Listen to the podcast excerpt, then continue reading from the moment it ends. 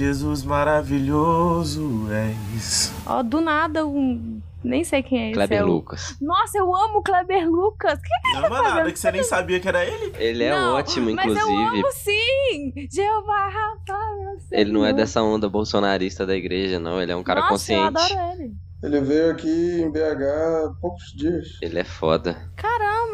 Ele não tá fazendo mais música, não? Acho que faz, só não é mais popular igual já foi. É, até porque ele bate nos bolsonaristas, né? Aí o público Aí é crente foda. não quer mais ouvir ele. Ah, é, tem isso também. Real. E agora seria o momento perfeito pra ele virar e fazer pagode. Do nada. Com esse clima bem cristão, a gente começa o nosso episódio dessa semana, gente. Hoje a gente tem dois convidados perfeitos, que é o Léo e o Marquito, que vão se apresentar já já pra vocês. E o episódio de hoje vai ser sobre um filme que a grandiosa Japa apresentou pra gente. Então, Japa, comece as apresentações. Pra quem não sabe, eu sou o Júnior e eu amo poder ouvir as coisas, mesmo sendo deficiência auditiva. É, eu sou a Japa e pra mim esse filme é muito sub- subestimado. As pessoas não assistem tanto quanto deveriam. Jimmy se apresenta depois dos convidados. Eu sou o Jimmy e esse filme é muito triste, mas muito bom. O Marquito, pelo amor de Deus, se vocês não conhecem o Marquito, vocês estão ouvindo o podcast errado, né? Mas Marquito, se apresente. Bom, galera, eu sou o Marquito, eu faço parte do Cine Confraria e é sempre uma honra participar aqui, convidado por vocês. Feliz que vocês voltaram. Ah, que top. Ah, inclusive, gente, os meninos do Cine Confraria já falaram sobre esse filme também, viu? Vale vocês irem lá e dar uma conferida também, porque é muito bom. Ah, os comentários da Sheila, inclusive, sempre muito bons. e hoje a gente tem um convidado novo que vocês nunca viram. Se apresente! Oi, eu sou o Léo, um mero ouvinte, e eu gostaria de falar que se esse filme fosse no Brasil, esse maluco tinha ficado com a parede. Fácil. Provavelmente. Então, gente, é, a gente vai dar muitos spoilers aqui sobre esse filme, então se você não viu, por favor, assista. Tem na Amazon e acho que tem na Apple TV Plus também. É, Som do Silêncio, que inclusive já vou começar aqui falando que, pelo amor de Deus, que nome horrível! Deviam ter traduzido literalmente Som do Metal. Não, Metal cara, é péssimo ter traduzido essa merda desse nome assim, cara. Verdade, Porque já verdade. tem um outro filme. Sem falar que entrega um pouco também. né? Aí a galera vai assistir achando que é sobre Sound of Silence, né? Hello Darkness, my old friend. Verdade. Inclusive, essa música não toca nesse filme, Tem né? uma outra animação que chama O Som do Silêncio, né? Que é uma animação japonesa, que é um filme absurdamente sensível também. Quem puder ver, assista. E é sobre a, a surdez também, tá ligado? Sobre uma menina que é muda, que ela é surda. E, tipo, a- as dificuldades pra ela de se comunicar e como é que foi o, o high school pra ela. Então, tipo, já entregou muito do plot. Tanto que quando eu falei pra minha mãe, falei, o som- nome do filme é o som do metal, mas traduziram pro som do silêncio. Eu não entendi por quê, porque eu não sabia o plot do filme ainda.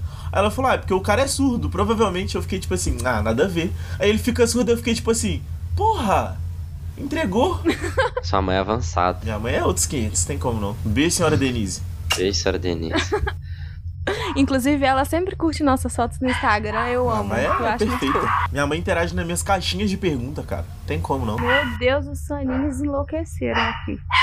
Mas enfim, gente, petição aí pra mudar esse nome que é hor- horrível, horrendo, podre. Como só- só, só um adendo, que a tradição de títulos de filme no Brasil são tão ruins que a gente tá no lucro ainda, que poderia ser Um Silêncio do Barulho. A galerinha Verdade. do silêncio. Verdade. Ia ser, ia ser Pior. cabuloso. Pior que a tradução de, do Brasil é só de Portugal e É, Espanha. a tradução da Espanha é complicada, mano. É. Mas lá até Como a é que, dublagem como é, que é a, a tradução do, do The Witcher, Léo? É o bruxeiro, alguma coisa assim, velho. Bruxeiro. Não, Ge- Geraldo Magias, não é? Nossa, eu acho que é isso aí mesmo. Calma aí. Eu gosto de Kamehameha, que eles traduziram pra Onda Vital! Muito bom. Não, primeiro que não deveriam traduzir nome de poderzinho das coisas, né? Isso daí já é outra categoria de coisas que nunca deveriam traduzir. É na Espanha, é Gerardo El Magias. Aí, mano, que merda. que horrível. Gerado Muito bom. Nossa senhora. Que horrível. Mas a gente é o único país que deve ter traduzido, por exemplo, Se Beber Não Case, tá ligado? Que a gente literalmente entregou o plot do bagulho na mão. O nome do filme é tipo. A ressaca, a gente É. traduz. Então, o cara É. bebe e casa. O quê?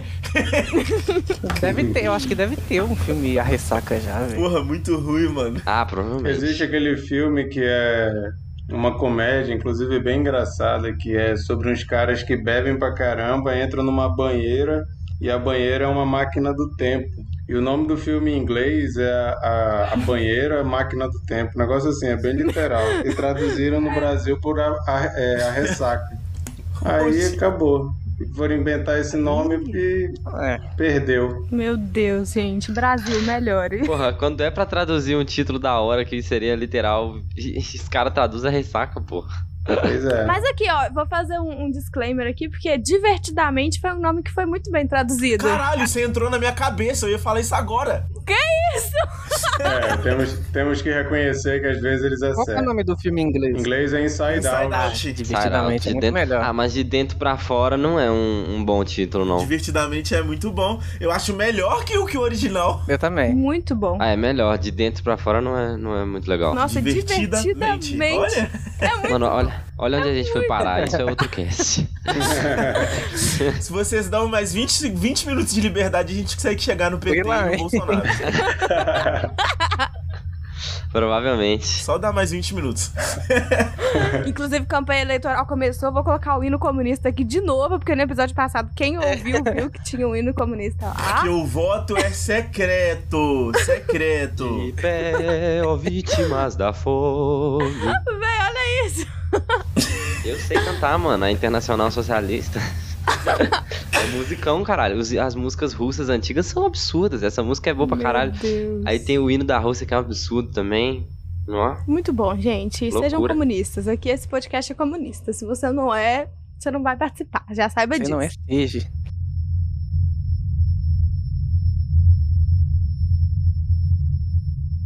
É, o filme, ele vai falar do nosso protagonista, que é o Ruben. E ele é um metaleiro. Me corrijam aí, vocês que, que são mais da música. Mas pra mim, aquilo ali é metal. É, não é bem um metal, é mais um. Ah lá, lá vem, lá vem o mais de- Marquito. Lá, vem o Mar- lá vem o metaleiro Marquito falar que é pós, prog não- rock. Eu não sou, eu não sou metaleiro, apesar de gostar de metal, mas eu não sou metaleiro. Mas o que eles fazem tá mais ali pra perto do punk, do noise, não é bem um metal. É, real, punk faz, faz sentido também pra mim. A gente é rock, tem guitarra, grito e bateria. Mas é um rock pesadinho, não é um rockzinho emo, não. É um, é um rock que, como os velhos falam, é um rock pauleiro. É. Isso, é um rock pauleiro. Eu Eu também achei gostei, ruim. não. É isso que eu achei da música deles. Eu achei realmente ruim. É porque ela não canta, né? Que isso, a música deles é boa. Não sei se a intenção do filme é ser ruim mesmo, mas eu achei ruim. E eu gosto de punk, tá ligado? Ela não, não canta direito. Ah, é ela não verdade. canta. É isso que eu ia falar. Sim. O Léo tem toda a razão. Ela, ela é a parte ruim da banda, né? Porque o Verdade. resto é até bonzinho. Agora ela, Mas, a, de mas tem só ele e ela. E a bateria é tipo. Porra, muito foda-se. Não, pô, tem a outra galera lá também. É, tem mais ah, gente. Mano, nem vi. É o estilo ali, é caos, é pra ser caos mesmo. É a pessoa gritando, a guitarra frenética fritando e a bateria verdade. loucamente batendo em tudo que vê pela frente. Isso, É isso enquadra no caos. Isso é punk, né? muito- Caos. Muito contrastante com a próxima cena do filme, tá ligado? Que é tipo total calma. Nossa, eu até anotei isso. Enfim, leve sinopse aqui a gente tem esse cara que toca rock e ele fica surdo. Logo no primeiro, nos primeiros minutos de filme, assim, ele fica surdo. E aí ele vai lidar com isso ou não lidar com isso durante o filme. É, bom, acho que vale a gente comentar, assim, parte por parte, né? Na primeira parte, quando ele tá ficando surdo, assim, pra mim, o começo, é, é muito chocante, velho. É muito chocante. Como que, como que pode aquilo? Será que isso é real? Tipo, você pode ficar surdo, assim, completamente do nada? O médico até fala com ele que pode ser um bagulho. É, É, Físico autoimune. isso, autoimune. Pode ser uma doença autoimune, ele pode ter perdido por causa de muito ruído. É, então, esse bagulho acontece. Eu virei o cara do vi aonde no TikTok. Tem uma menina que aparece direto na minha timeline que ela ficou surda do nada. Caramba, então acontece. Tipo, ela tinha. Pelo que ela falou, ela tinha 10 anos. Aí ela tava no sítio. E do nada, no dia anterior ela tava tranquila. E do nada ela acordou assim e não escutou nada. E ela, tipo, não percebeu. Caralho. Ela só foi perceber quando ela tava sentada na tomando café e a mãe dela tava falando com ela, ela não tava escutando nada. Aí ela falou: "Mãe, eu não escuto nada". Foi tipo ele mesmo, né? Tipo, mano, eu tô surdo. Eu tô surdo. Literalmente. Porra. Então acontece mesmo. Agora um novo medo foi desbloqueado pra mim. Eu tava vendo, eu já não o aquele limite que o celular fala: "Ah, você está escutando música muito alto". Nunca mais ultrapassa. Nossa, eu ultrapasso muito, sem dó nenhuma. Eu sempre ultrapasso. Caralho. Tanto que se eu ficar surdo do nada, não vai ser do nada. Eu vou pensar que foi eu mesmo falar, caralho, o celular me avisou. Mano, mas é, é muito possível esse trem de do nada acontecer, né? Igual uma doença que manifesta do nada e, tipo, a pessoa vai, tá ligado? Nossa, É. como tô. É, o- eu tava vendo um vídeo do, do Rodriguinho, sabe o cantor de pagode Rodriguinho? Que ele canta igual um, um pato rouco atualmente. Um ganso? É, e aí eu fui descobrir, né, que ele tem a mesma doença do Leonardo Gonçalves. Que é e qual? o, o Leonardo É, Gonçalves qual? tem displasia. É uma doença que afeta as cordas vocais dele. É, Nossa, que péssimo tipo- pra um cantor. Não, e, Nossa, e tá bons maluco. cantores, né? Não, o Leonardo Gonçalves canta demais, puta que pariu. É, gera, tipo, gera uma uma tipo uma deficiência, uma algum qualquer um tipo de travamento, sei lá, fica dá algum BO na, na, na parte do corpo que dá a displasia, né? É, no caso do Rodriguinho, velho, ele tava contando que ele não gostava de, do, do, do retorno, né? Aquele fone que, você- que os cantores ficam no ouvido. Aí ele só usava de, de um lado. E aí isso foi gerando uma. um- Não lembro se ele falou hérnia, alguma coisa assim, cara. Hérnia ou íngua, alguma coisa assim, uma dessas duas, não sei. No pescoço dele, na região da corda vocal. Caramba. E aí a displasia fez com que a, a- corda vocal da gente, pra gente emitir o som, ela abre e fecha, abre e fecha. E aí a dele, um lado da, da corda vocal era estática. Então, tipo assim, enquanto o outro lado funcionava normalmente, um lado não funcionava, tá ligado? E do mesmo jeito que a gente acha que, que o. A gente acha não, né? Foi um choque, principalmente no caso do Leonardo Gonçalves, pra galera do meio gospel e tal, que, que conhece a música gospel. É, porque, tipo, entre aspas, do nada a voz dele morreu, né? É, é um problema que foi acontecendo ao longo do tempo, né? Ele foi percebendo durante a turnê dele que a voz dele tava falhando e tal. Foram fazer exames, porque ele é um, é um cara que tem muita, além de talento, ele tem muita técnica, muita prática, muito estudo. Uhum. Então, um cara que cuidava muito da própria voz, né? É, ao longo da, da turnê dele, no, no- na época do Princípio e Fim, que é aquele DVD ao vivo muito bom dele, ele foi percebendo certas falhas na voz dele, foi fazer o exame e descobriu que ele tinha esse bagulho no, Não, eu ouço garganta. falar que ele é um dos caras mais preparados vocalmente do Brasil que tem, cara. Do Brasil. Tem uma vocalização muito boa. Tanto que ele era professor do Tiaguinho, por exemplo, pra falar assim, Ó, vocal, né? Então, assim, é um bagulho. é um- é- essas coisas do nada assustam, né? Principalmente em músico, assim, quando é relacionado à voz ou então ao ouvido, no caso dele. A, a perda gradativa, isso aí é meio que normal. Eu, eu que venho do, do meio do rock, É, a gente é exposto a barulho pra caramba o tempo todo. Eu tenho vários amigos que vão ficando surdos.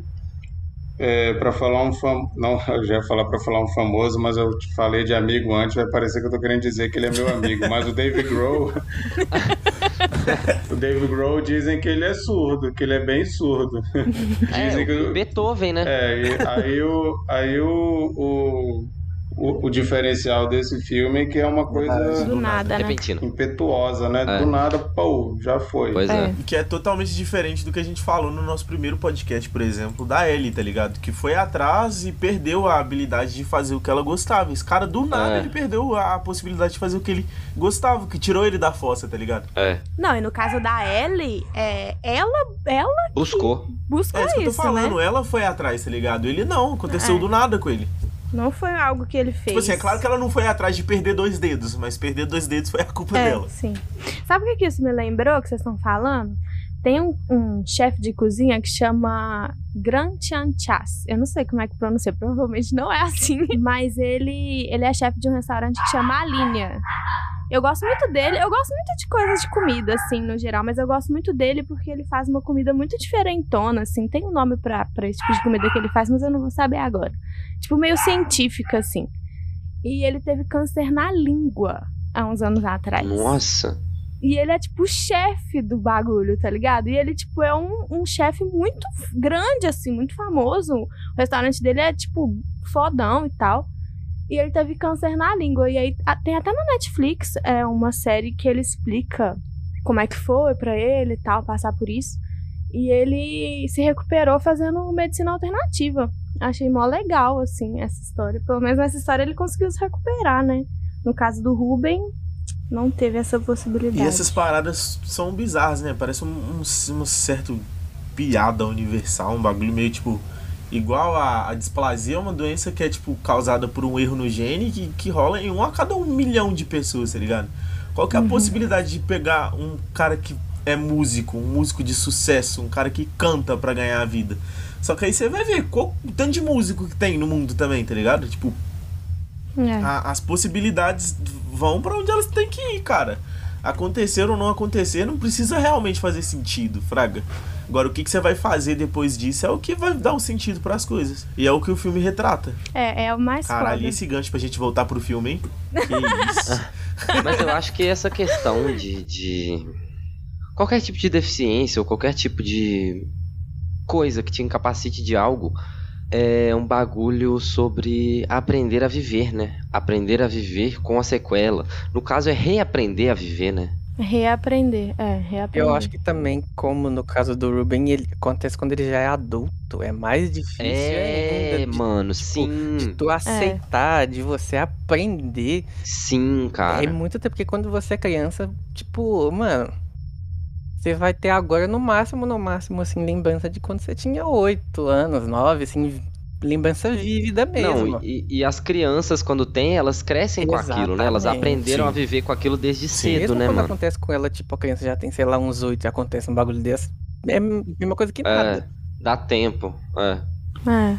Agora, uma, uma pessoa mais velha, assim, pô, não, é, porque casos, muitos casos da pessoa entrar em depressão, né? Não, ainda mais alguém que é, tem tipo... um histórico tão caótico igual ele tem, tá ligado? Igual os dois têm, é. ele e a... Low. Lu. A, na, a Lu, namorada dele, né? Primeira cena que a gente vê dela fora dos palcos é ela mostrando o braço dela, cheio de, de cortes, é. tá ligado? Foi um bagulho muito simbólico para mim, porque, tipo, naquele momento de calmaria você vê que tem um caos ali dentro, Fraga, dentro dos dois, que pode estar, tá, tipo, não escondido, mas, tipo, eles podem estar tá achando alguma forma de lidar com esse caos agora, e uma delas pode ser a música que eles fazem, inclusive, que é um bagulho muito caótico. Mas Provavelmente tá aí, a música é o que ajuda eles a, a lidarem com isso, né? Então, a gente vê que eles já estão numa fase mais saudável, o cara acorda cedo, vai fazer o café, é... vai fazer os exercícios dele. É, aparentemente eles estão bem. É, é, essa, e a gente sempre precisa encontrar né, os mecanismos que a gente usa para conseguir lidar com o lixo que tem dentro da gente, né? Sim. Nesse caso ele está usando a música e a gente vê que a música ela ganha um, um, uma importância crucial na história do cara. É, é o norte dele, é, é, o que ele faz. Aí eu acho que o filme levanta uma questão que eu acho que é muito interessante, que quando a gente pensa na, na, na nossa identidade, né, quem a gente é, a gente essa pergunta é sempre muito difícil, né, de responder. Tem várias coisas sobre isso, né? Tem gente que fala, ah, você fala a sua profissão, mas você não é a sua profissão. Você fala de quem você é filho, mas isso não é quem você é, independente de quem você é filho. Você fala de onde você veio, isso também não é quem você é. Só que na real tudo isso é quem a gente é, né? Todos são pedacinhos de quem a gente é. Mas sempre tem uma coisa que a gente acaba dando um peso maior e aí a gente começa a achar que o que nos define é aquela coisa. E claramente no filme, essa expressão dele, que era essa música caótica, agressiva, era o que ele entendia que ele era, né? É. Aí, meu amigo, você tira isso, você tira o que é o principal para a pessoa que ela faz, que ela é, aí você realmente tem a fórmula aí para um desastre. Né? Sim, né, cara? Você tira a válvula de escape, o que rola é explos- explosão. Nossa, Marquito. Dizer que o Marquito mexeu comigo aí. Isso fica claríssimo pra mim quando ele, quando o médico fala com ele assim: você tem que se afastar de todo o ruído possível, senão você vai perder o resto da sua audição. Nossa, Tipo, não, foda-se. eu não, eu não vou parar de fazer isso. Porque isso é o que não, eu mas não amo. é nem isso. A questão é o que você, por trás da televisão, alheio àquela cena, entendendo o que que ficar longe do ruído significa pra esse cara, tá ligado? Ruído é o que ele faz, mano. Tipo, tudo que ele faz é ruído. É, eu não sei vocês, mas eu convivo com muitos músicos, eu já vi gente que luta contra vícios Aham. e, cara, eles acham que para eles conseguirem superar, eles precisam se afastar da música porque a música leva eles a isso. Assim, o ambiente da música, né? Você falou igual o Rogerinho. Como diria Choque, de, cultura. Coloca aquele áudio, ambiente de música, ambiente de Exatamente. drogas. ambiente de música, ambiente de drogas. Exatamente. Ai, ai. Eu tô tocando as musiquinhas de musicoterapia pra ele, tá reagindo bem o problema do, do traumatismo dele. Uma música pra tratar a cabeça quebrada, Renan? Porque senão ele não dorme, Rogerinho. Então não, Renan. Música. Rogerinho, pra ele dormir, Rogerinho. Mas aqui não é programa de música. É programa de cultura. E outra coisa, ambiente de música é ambiente de droga. Vocês caem fora de ambiente de música, hein? Ele fica feliz, ele sorri, tem sorriso bonito. Mas dependendo, dependendo do, do seu ambiente de música, realmente, realmente às vezes é regado a droga. E, e eu, e eu tenho conhecidos e amigos assim que quando eles tentam ficar limpos, se livrar do, do vício, eles se afastam da música. Mas a música é algo tão, tão parte deles, uma coisa tão importante que demora assim, bicho, tu vê o cara aguentar algum, alguns meses e do nada ele volta pra música e tu fica assim, pô, tomara que ele consiga ficar limpo. E quando tu vê ele não tá mais limpo de novo e daqui a pouco aí vira um ciclo vicioso. né? Mas é essa coisa, o, a música, vamos falar assim, né? Nesse caso da música, mas pode ser qualquer outra coisa, quando ela faz parte da, de quem você acredita que é a sua essência, é complicado demais. Você sair voluntariamente, imagina involuntariamente, como é o caso do cara. Ele não teve nem escolha, ele não conseguia mais. E ele não tinha ninguém também ali além dela, né? Ele não tinha um grupo de amigos, a banda, tipo assim, não sei se era só ele e ela ou se tinha mais alguém, mas me parece que ele tinha uma pessoa pra falar, cara, vamos lá, cuidado, porque meio que a droga dele ele só trocou da heroína pra ela. Sim. Fica cla- muito claro isso pra mim, tipo, que o quando o velhinho pergunta pra ele assim, há quanto tempo você tá limpo? Aí ele, acho que quatro anos que ele fala. E quanto tempo você tá com a Lu? Quatro anos. Sim, cara. Mas essa Véi, dependência emocional dele é mostrada no filme também, né? Sim. É, tanto que ele, tipo, quer ser aceito por ela de qualquer jeito, tanto que ele faz a cirurgia e tal, pra tentar voltar pra banda, pra, pra ele ter um motivo pra ficar com ela, de novo, sabe? E ela ter um motivo pra ficar com ele. Mas eu acho que é, ele é viciado não só nela e no, no amor que ele sente por ela, mas o vício que ele tomou após o vício das drogas, que é um vício saudável, é o vício da música. Ele é viciado em música, em fazer música. E aquilo é o que tira dele, o que tira ele das drogas, tá ligado? A minha visão, pelo menos, é, É que por- é, quando eu fiz, assim, façam terapia, gente. Eu não estou fazendo atualmente, mas quando eu fiz foi muito bom. Mas eu lembro que uma das conversas com a minha terapeuta, é, papo vai, papo vem, ela falou assim, cara, me diz como que tu extrapola essas coisas que estão dentro de ti, porque tu parece ser um cara muito calmo e mas essa tensão para algum canto ela tem que ir. E eu fiquei pensando naquilo na época e eu cheguei a duas conclusões, é, três na verdade, que eram para onde eu extrapolava a tensão e toda essa coisa que a gente vai acumulando no dia a dia. Era a música, tinha dia que eu só queria sentar na bateria e, e castigar a bateria, né, botar tudo para fora. Era, era correr, né? Eu gosto de correr, então às vezes eu, putz, estou estressado, vou correr. E era filme também, eu, eu sou muito viciado em filme e às vezes eu tô sem saco pra nada, só quero deitar no sofá e ver um filme. Mesmo que seja um filme tenso, isso me acalma. Aham. Então, a, a, a gente tem válvulas de escape, né? E nesse caso aí do cara, dá pra ver que a música, assim, por mais que a gente possa enxergar como um vício, mas às vezes era o mecanismo que ele tinha de lidar com os Sim. problemas, né? Não, você tem toda razão é, em dizer isso, porque pra mim mostra muito essa dualidade dele também. Que ele é uma pessoa extremamente caótica ali naquele momento da banda, mas quando volta, o Emilson até falou disso, eu também anotei porque eu quero muito falar disso. A gente vê um contraste gigante na história dele de ele acorda cedinho, todos os dias, faz o cafezinho dele, o Marquito falou, né?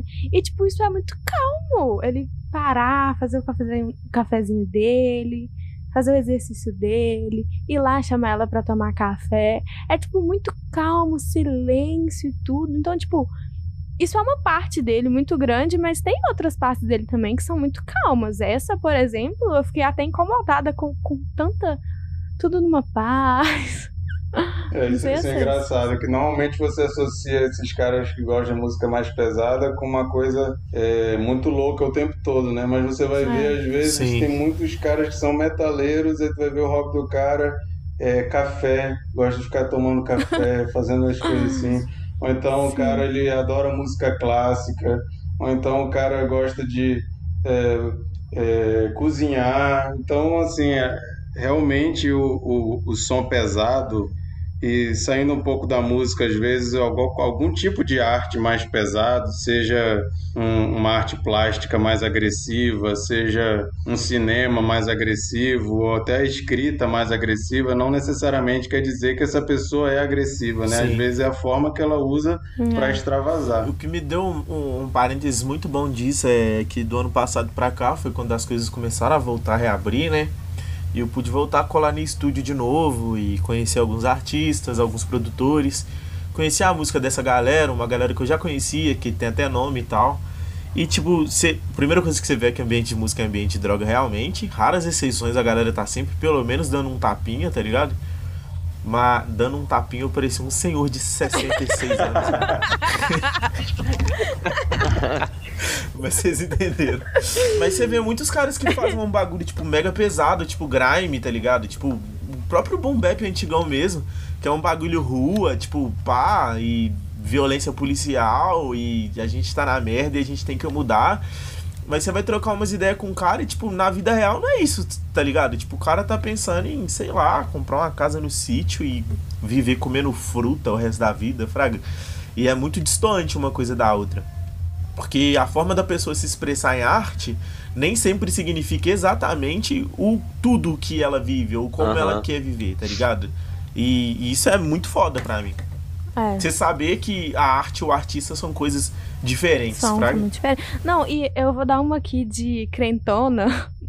Tem anos que eu nem vou na igreja, né? Mas eu vejo muito uma dualidade também nesse ambiente de música e ambiente de droga, porque eu cresci com meu pai tendo banda. Meu pai sempre foi roqueiro, desde que eu me entendo por gente, tocando com os amigos dele. Roqueiro, otaku e nerd. Assim. E ele sempre teve banda, eu sempre tava no meio do- dos homens das bandas, tipo, nos rolês, nas garagens, no, nas, nos showzinhos que eles faziam, né? Porque eles nunca foram famosos. É. Olha só, Japinha sendo rockstar desde criança. Não, não. Mas é. Eu.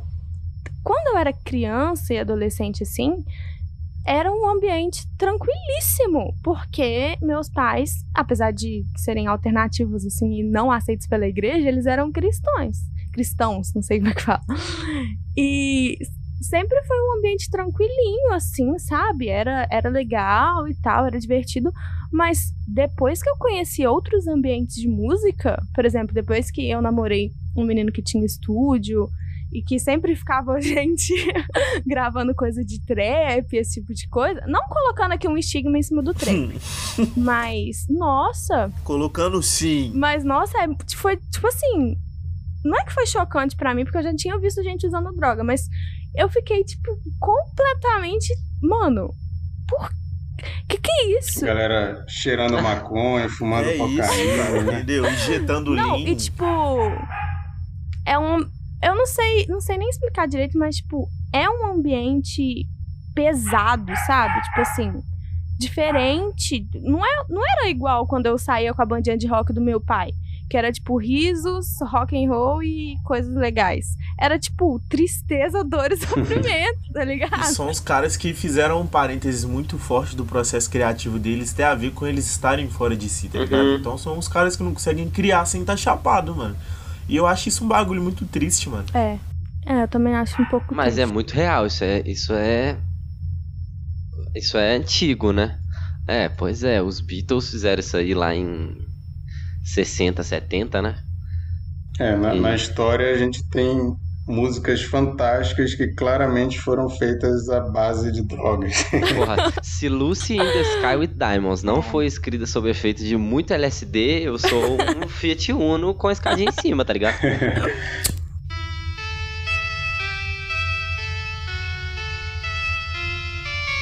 Picture yourself in a boat on a river with tangerine trees and marmalade skies.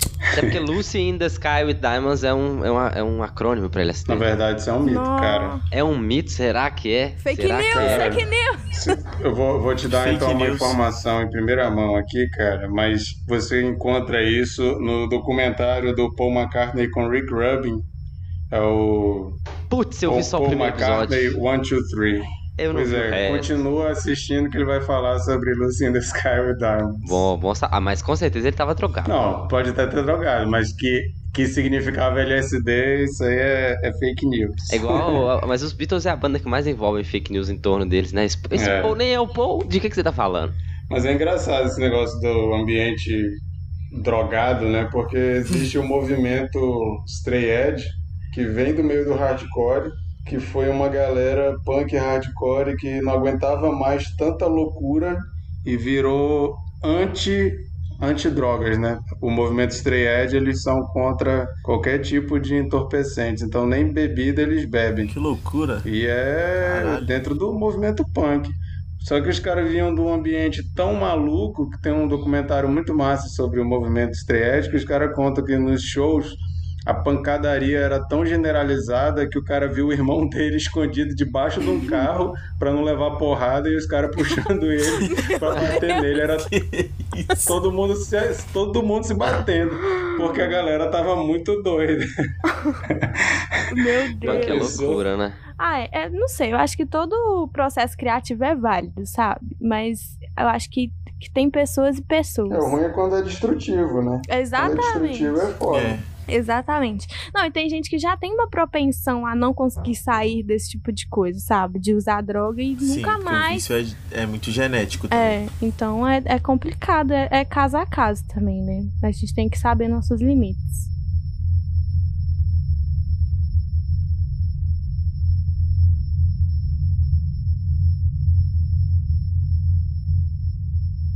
Enfim, eu quero falar um pouco também sobre quando ele conhece o velhinho, que eu não sei o nome dele, eu vou chamar ele de velhinho. Muito bom. É Joe, né? Não? Paul. Um bagulho assim. Paul. Joe Paul? É Paul? Não, não, Paul é o nome do ator. só. Paul? É Joe, é Joe, gente, é Joe. Acabei de ver aqui na. Joe, caralho, eu falei. Na, na Amazon. E, gente, esse senhor, ele, pra mim, assim, é um, um primor, um- uma gentileza.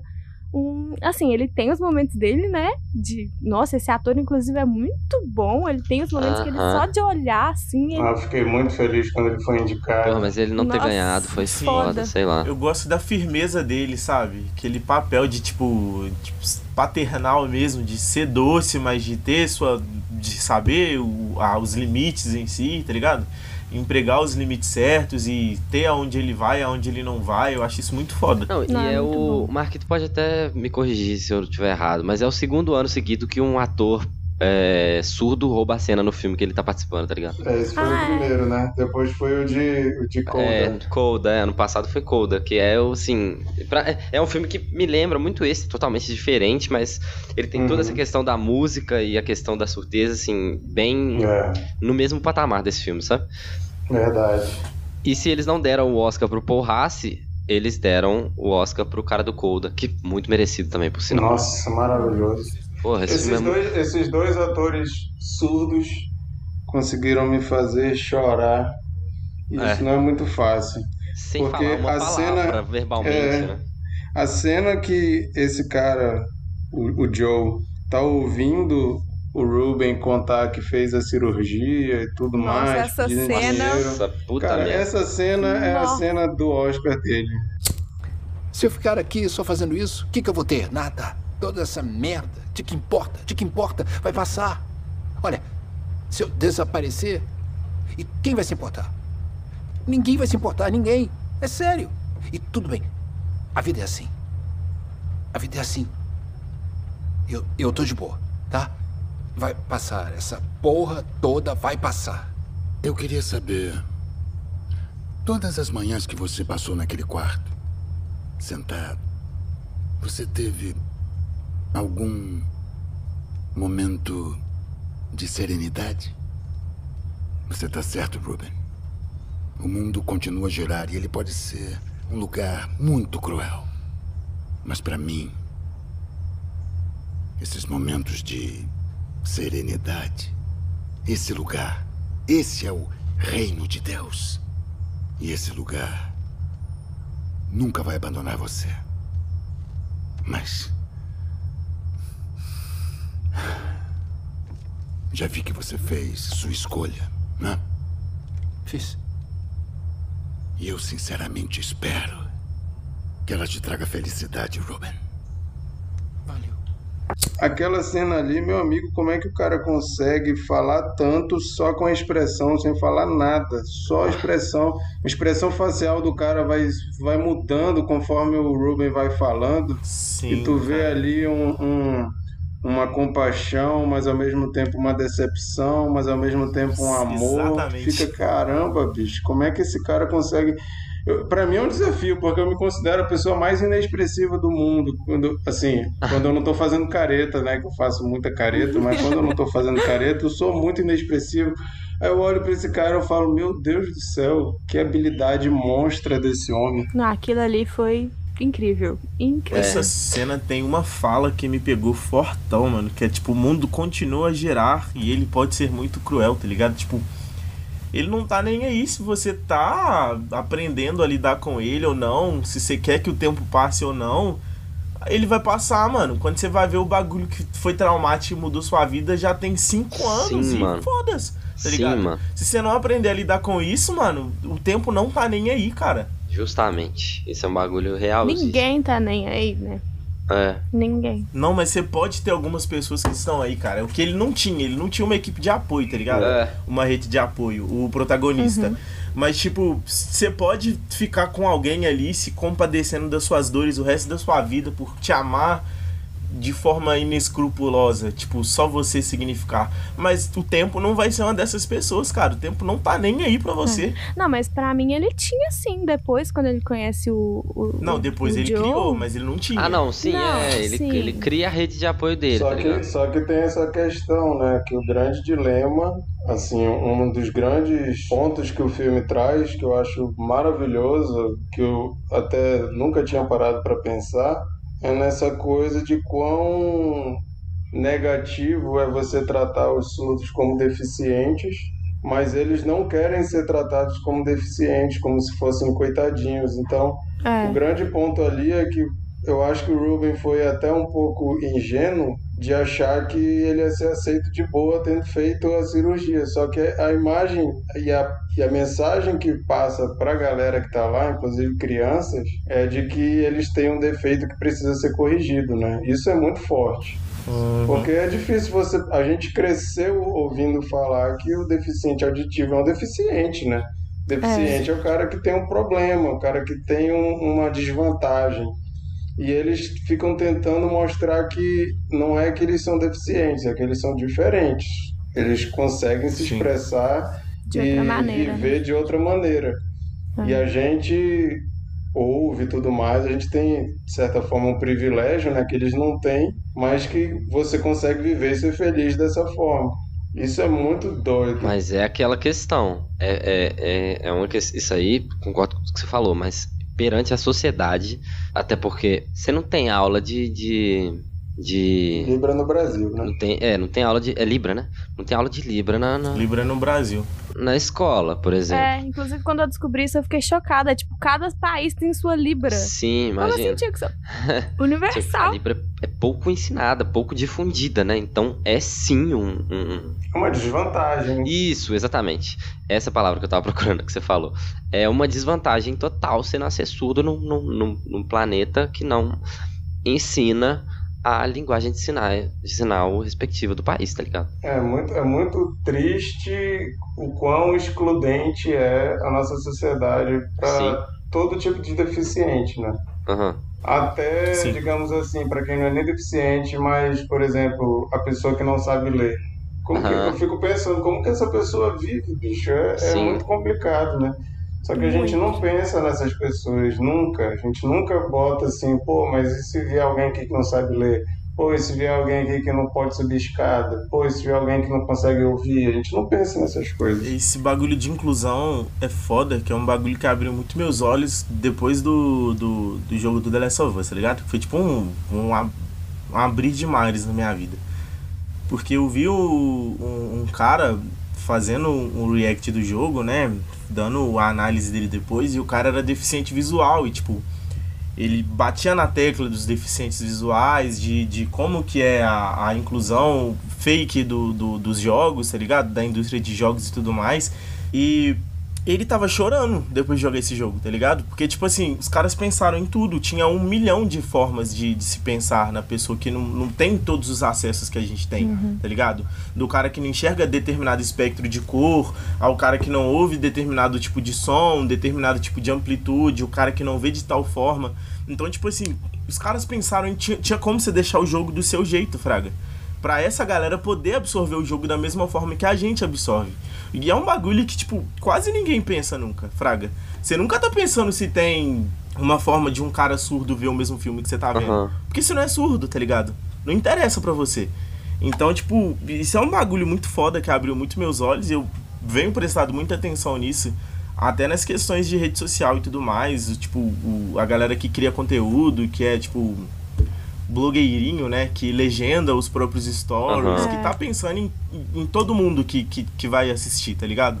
Em todo mundo que você pode atingir. Isso é um bagulho foda. É o mínimo, né, que a gente pode fazer. Infelizmente, a gente só começa a pensar nessas coisas quando afeta a gente ou alguém perto da gente. né? Sim. Total. Eu- Tem um filme muito legal com o Richard Dreyfuss chamado Mr. Holland, Adorável Professor, que conta a história dele. Ele é um professor de música numa escola e, e acompanha assim toda a vida dele, desde jovenzinho, ouvindo rock dos anos 70, ele vai crescendo e tal, ele arruma uma esposa, tem um filho e o filho dele nasce surdo. E para ele isso é um baque, baque bizarro, assim, porque ele ama música, a vida dele é música, e ele sonhava em fazer música com o filho dele, o filho dele vem surdo. Aí é, um, é todo esse drama, né? Um drama bem interessante. E tem uma cena do Legal. filme que ele vai fazer um concerto, que ele é regente, e ele manda botar lá os lances com luzes para os, os surdos poderem acompanhar a música. É muito doido isso. E o cara só pensou nisso porque ele teve um filho surdo. Aham. Muito louco. É, sobre esse negócio que o Emilson falou, dos PCDs, eu coincidentemente tive uma conversa hoje com um amigo meu, Matheus, e a gente tava falando sobre o Sheldon, de The Big Bang Theory, e ele falando que, tipo, nossa, ele tava na série pela primeira vez, né? Aí ele tava falando, nossa, eu odeio o Sheldon, acho ele super escroto, é, acho que ele não liga pras pessoas e tal. Aí eu fui falei com ele, e eu não sei se vocês vão concordar comigo, mas eu não acho ele escroto, na verdade. Eu acho que ele, ao invés de falar assim, nossa, eu sou um problema, ele, tipo, eu sou assim e vocês que lidem com isso. Porque na maioria das vezes é, eu sou uma pessoa com deficiência e eu tenho que ficar lutando muito, muito, muito mesmo pra ter um mínimo de, de direito. E no caso do Sheldon, é o contrário. Tipo, é vocês que vão ter que se adequar a mim, não eu que vou ter que me adequar a vocês. É claro que o Sheldon é um pouco, tipo, não, não escroto, não usaria essa palavra. É, ele extrapola um pouco, Mas eu Desculpa. gosto disso. Extrapolam. Desculpa eu lembrar aqui do Inominável, mas tem uma fala do Bolsonaro que é as minorias devem se dobrar nas às maiorias. É complicado. Pois é, e não, Uhum. pra mim não é isso, sabe? E eu gosto muito disso nessa série, que é, é, é muito isso, tipo assim, vocês vão ter que se adequar a mim. E pra mim é óbvio que o Sheldon tem algum transtorno ali, provavelmente do espectro autista. É, Sim. E É um cara que tem toque. sim, eu, e eu Não, amo a, isso na a- série. a- a roteirista em si, ela nega muito isso, tá ligado? Ela fala que não foi criado nesse, nessa intenção, que não sei o que, não sei o que lá. Mas todo mundo que tem uma base de estudo dentro da psicologia fala que ele tá dentro do espectro É. autista, fraga? Que o, tudo que ele faz, a maneira que ele age, a maneira que ele reage, é, são coisas que colocariam ele dentro do Sim. espectro E autista. eu, eu gosto muito desse ponto na série, de não é eu que vou me adequar a vocês, vocês que vão se adequar a mim, sabe? Não, e, E é- e ele tem sensibilidade, Fraga. Que, tipo, em vários momentos da série vai ter um ponto em que ele vai falar coisas do tipo: tenta se colocar no meu lugar. Sim. Tenta é, é, imaginar como que é não entender Sim. o que, que a outra pessoa tá pensando. Porque eu não consigo decifrar a, a- as diferentes formas do seu humor pela sua face ou pelo seu tom de voz. Pensa vocês. Ele não sabe o que é ironia, né? comigo, Não saberem quando que eu tô sendo irônico ou sarcástico, cara. Ironia e sarcasmo é tipo 90% da minha personalidade, mano. tá ligado? Não ia dar pra vocês conviverem comigo. Tá ligado? É foda, mano. Mas eu gosto muito também de não só como, como ele vê o mundo, mas em como ele se sente também. A série é muito sensível em tratar disso. Tem um episódio que eu amo muito, que é quando eles, o Leonard esquece de devolver um filme na locadora. Esse episódio é muito bom. aí- Nossa, isso é bom demais. Essa parte é E aí muito ele boa. fala, tipo assim, porque pro Sheldon isso ia ficar, tipo assim, ele ia ficar enlouquecido, né? E aí ele fala com o Leonard assim, eu quero que você use essa camisa que pinica, porque aí você vai ver como é que é, como que eu fico pensando nas coisas incessantemente, como que é incômodo. E aí o Leonard, tipo, já tá todo regaçado, né, e tal. Aí, é claro que é num tom cômico, porque a série é de comédia, mas você pensa que, tipo, realmente o cara deve que tava ali pilhado, pilhando o tempo todo, se, não, se realmente fosse verdade, né? Porque no caso ele devolveu a fita anos atrás. Mas eu gosto muito. E guardou isso daí pra usar no momento certo e oportuno contra o Leonard. Nossa, isso daí já foi um pouco demais. Genial. precisava. É, enfim, voltando ao filme, é, eu gostei muito também de como que ele tratou a, a solitude, sabe? Quando o velhinho fala com ele, tipo, você, você vai ter que fazer isso sozinho. A Lu vai ter que ir embora. Aí ele, não, mas ela pode ficar, a gente tem, a gente mora no nosso carro e tal, não, não, ela pode ficar ali e tal, porque ele quer ter esse recurso, né? Ele quer poder recorrer a ela, e ele recorre da maneira dele, né? Entrando na casa do cara, invadindo o computador dele. É, ele não consegue viver sozinho e, e, tipo, isso só vai piorando, na minha opinião, durante o filme, assim. Até o final, onde ele literalmente abre a cabeça dele pra poder ter uma chance de ficar com ela, de fazer coisas com Sim, e ela. tipo, tu vê nessa parte que ele tem que separar que os dois, tanto a Lu quanto ele, são dependentes emocional um do outro muito, É. muito forte. Sim. Total. Que ele, Codependência sim, ele foda. pega e e ele tem aquele ataque de pânico dele misturado com ataque de raiva que ele quebra, acho que a mesa de mixagem dele, não sei. É. Uhum. E ela acorda desesperada, com medo. E quando ela ameaça, tipo, eu não posso ficar perto de você, eu tenho medo. E ele já começa a pensar: ah, você conseguiu outro contrato, você vai pra outra banda, você vai me abandonar. Sendo que ela só tava tipo: você precisa de ajuda e eu não Aham. posso te ajudar. Total. É muito, muito tenso. É, é muito tenso. E mais tarde no filme a gente vê que essa relação dela com ele é um espelho da relação com o pai, né? Sim, que o pai tem o bagulho da mãe dela, que a mãe dela morreu. E o pai parece que nunca. Os dois nunca tiveram uma relação boa. Expulsou ela de casa, não sei. E ele, o Ruben, deu o amparo e um lugar pra ela ficar. E ela é tipo. Mano, é muito, muito nada a ver esse negócio, mas tem um episódio de iCarly. e o, o Fred, Outro ele cast é salva a isso. Carly e a Carly, tipo. É porque assim, o Fred sempre gos- gostou da Carly, da Carly, só que a Carly não gostava dela. Só que tem um episódio que ele salva ela e ela entra na pira de tipo, ele é meu herói, ele é a melhor pessoa do mundo. E ela meio que começa a gostar dele por causa disso. E Aham. pelo É. visto, a Lou é meio que isso que acontece, que ela conhece o Ruben E ele dá todo o suporte que ela precisa. E ela fica tipo, ele é meu herói, eu tenho que amar ele. Quando necessariamente Total, não era isso. Total, total. Freud explica, né? É, pra mim é exatamente isso. Exatamente. É exatamente isso. Falando sobre a iCarly, inclusive, Fred e Carly nunca foi legal. Fred e Sam é o que reina. Na verdade, linda. Spencer e Meião é o que reina. O meião nunca tem aparecido. Nossa, é um crime, é um crime. Triste, né? É triste, né? Mas eu acho que a relação do Ruben com a Lu, eu acho que pesa mais pro lado dele, sabe? Porque pra mim, ele era uma parte da vida dela. E ela era tudo pra ele. Tipo, você não, você vê que a vida dele gira em torno do que ela é pra ele. E a vida dela não, a vida dela ela tem um bilhão de outras coisas, tá? Que não são coisas perfeitas e boas, mas ela tem a, a vida dela com o pai, ela tem a história dela com a mãe. E ali você vê que, claro que ele deve ter outras coisas na história dele ali por trás, mas pra ele, o mais importante do mundo e tudo que é importante pra ele é ela, sabe? Isso, nossa, isso me deixou chocada demais. Como que a vida dele se tornou ela? Tudo pra ela. Tanto que quando ele tá conversando com o Joe e ele pergunta se ele é viciado, ele fala que é. Aí ele pergunta quanto tempo que ele tá limpo. Aí ele fala quatro anos. Aí ele, o Joe já sacana, ele já pergunta quanto tempo você conhece a Lou? E bate a data que ele parou de usar Quatro droga, que é anos, quatro anos. Aí você já vê, É. tem algo Sim. a mais ali. Não, e ele lê tanto isso que quando a Lu entra lá na casa, né? Ele, ele pergunta pra Lu, diretamente pra ela assim: Lu, você acha que o Ruben precisa de ajuda? Porque ele sabe que se ela falar que sim, ele vai fazer. Porque ele tá totalmente dependente dela. Um bagulho foda pra mim foi os momentos em que ele esquece a dependência que ele tem dela, tá ligado? Que ele tá aprendendo a viver sozinho e a viver com, com a falta de audição dele. São os momentos, inclusive, que ele conhece a professora, que é um personagem que- eu gostei bastante, né? Que é a Lauren Ridloff, Diane, que é uma preta maravilhosa, que atua muito bem. É a atriz do The Walking Dead e do Eternos. Sim, que é um filme péssimo Eternos. Inclusive, Realmente. Mas Não acho. ele esquece dessa dependência que ele tem dela, né? Até o momento em que ele volta a lembrar dela e vai no computador e vê. E nesse momento eu não sei o que que motivou ele. Se foi tipo a questão dele ver que ela tá fazendo música num, num, num péssimo estado, tá ligado? Tipo, um- sei lá, num- de, de uma forma muito ruim.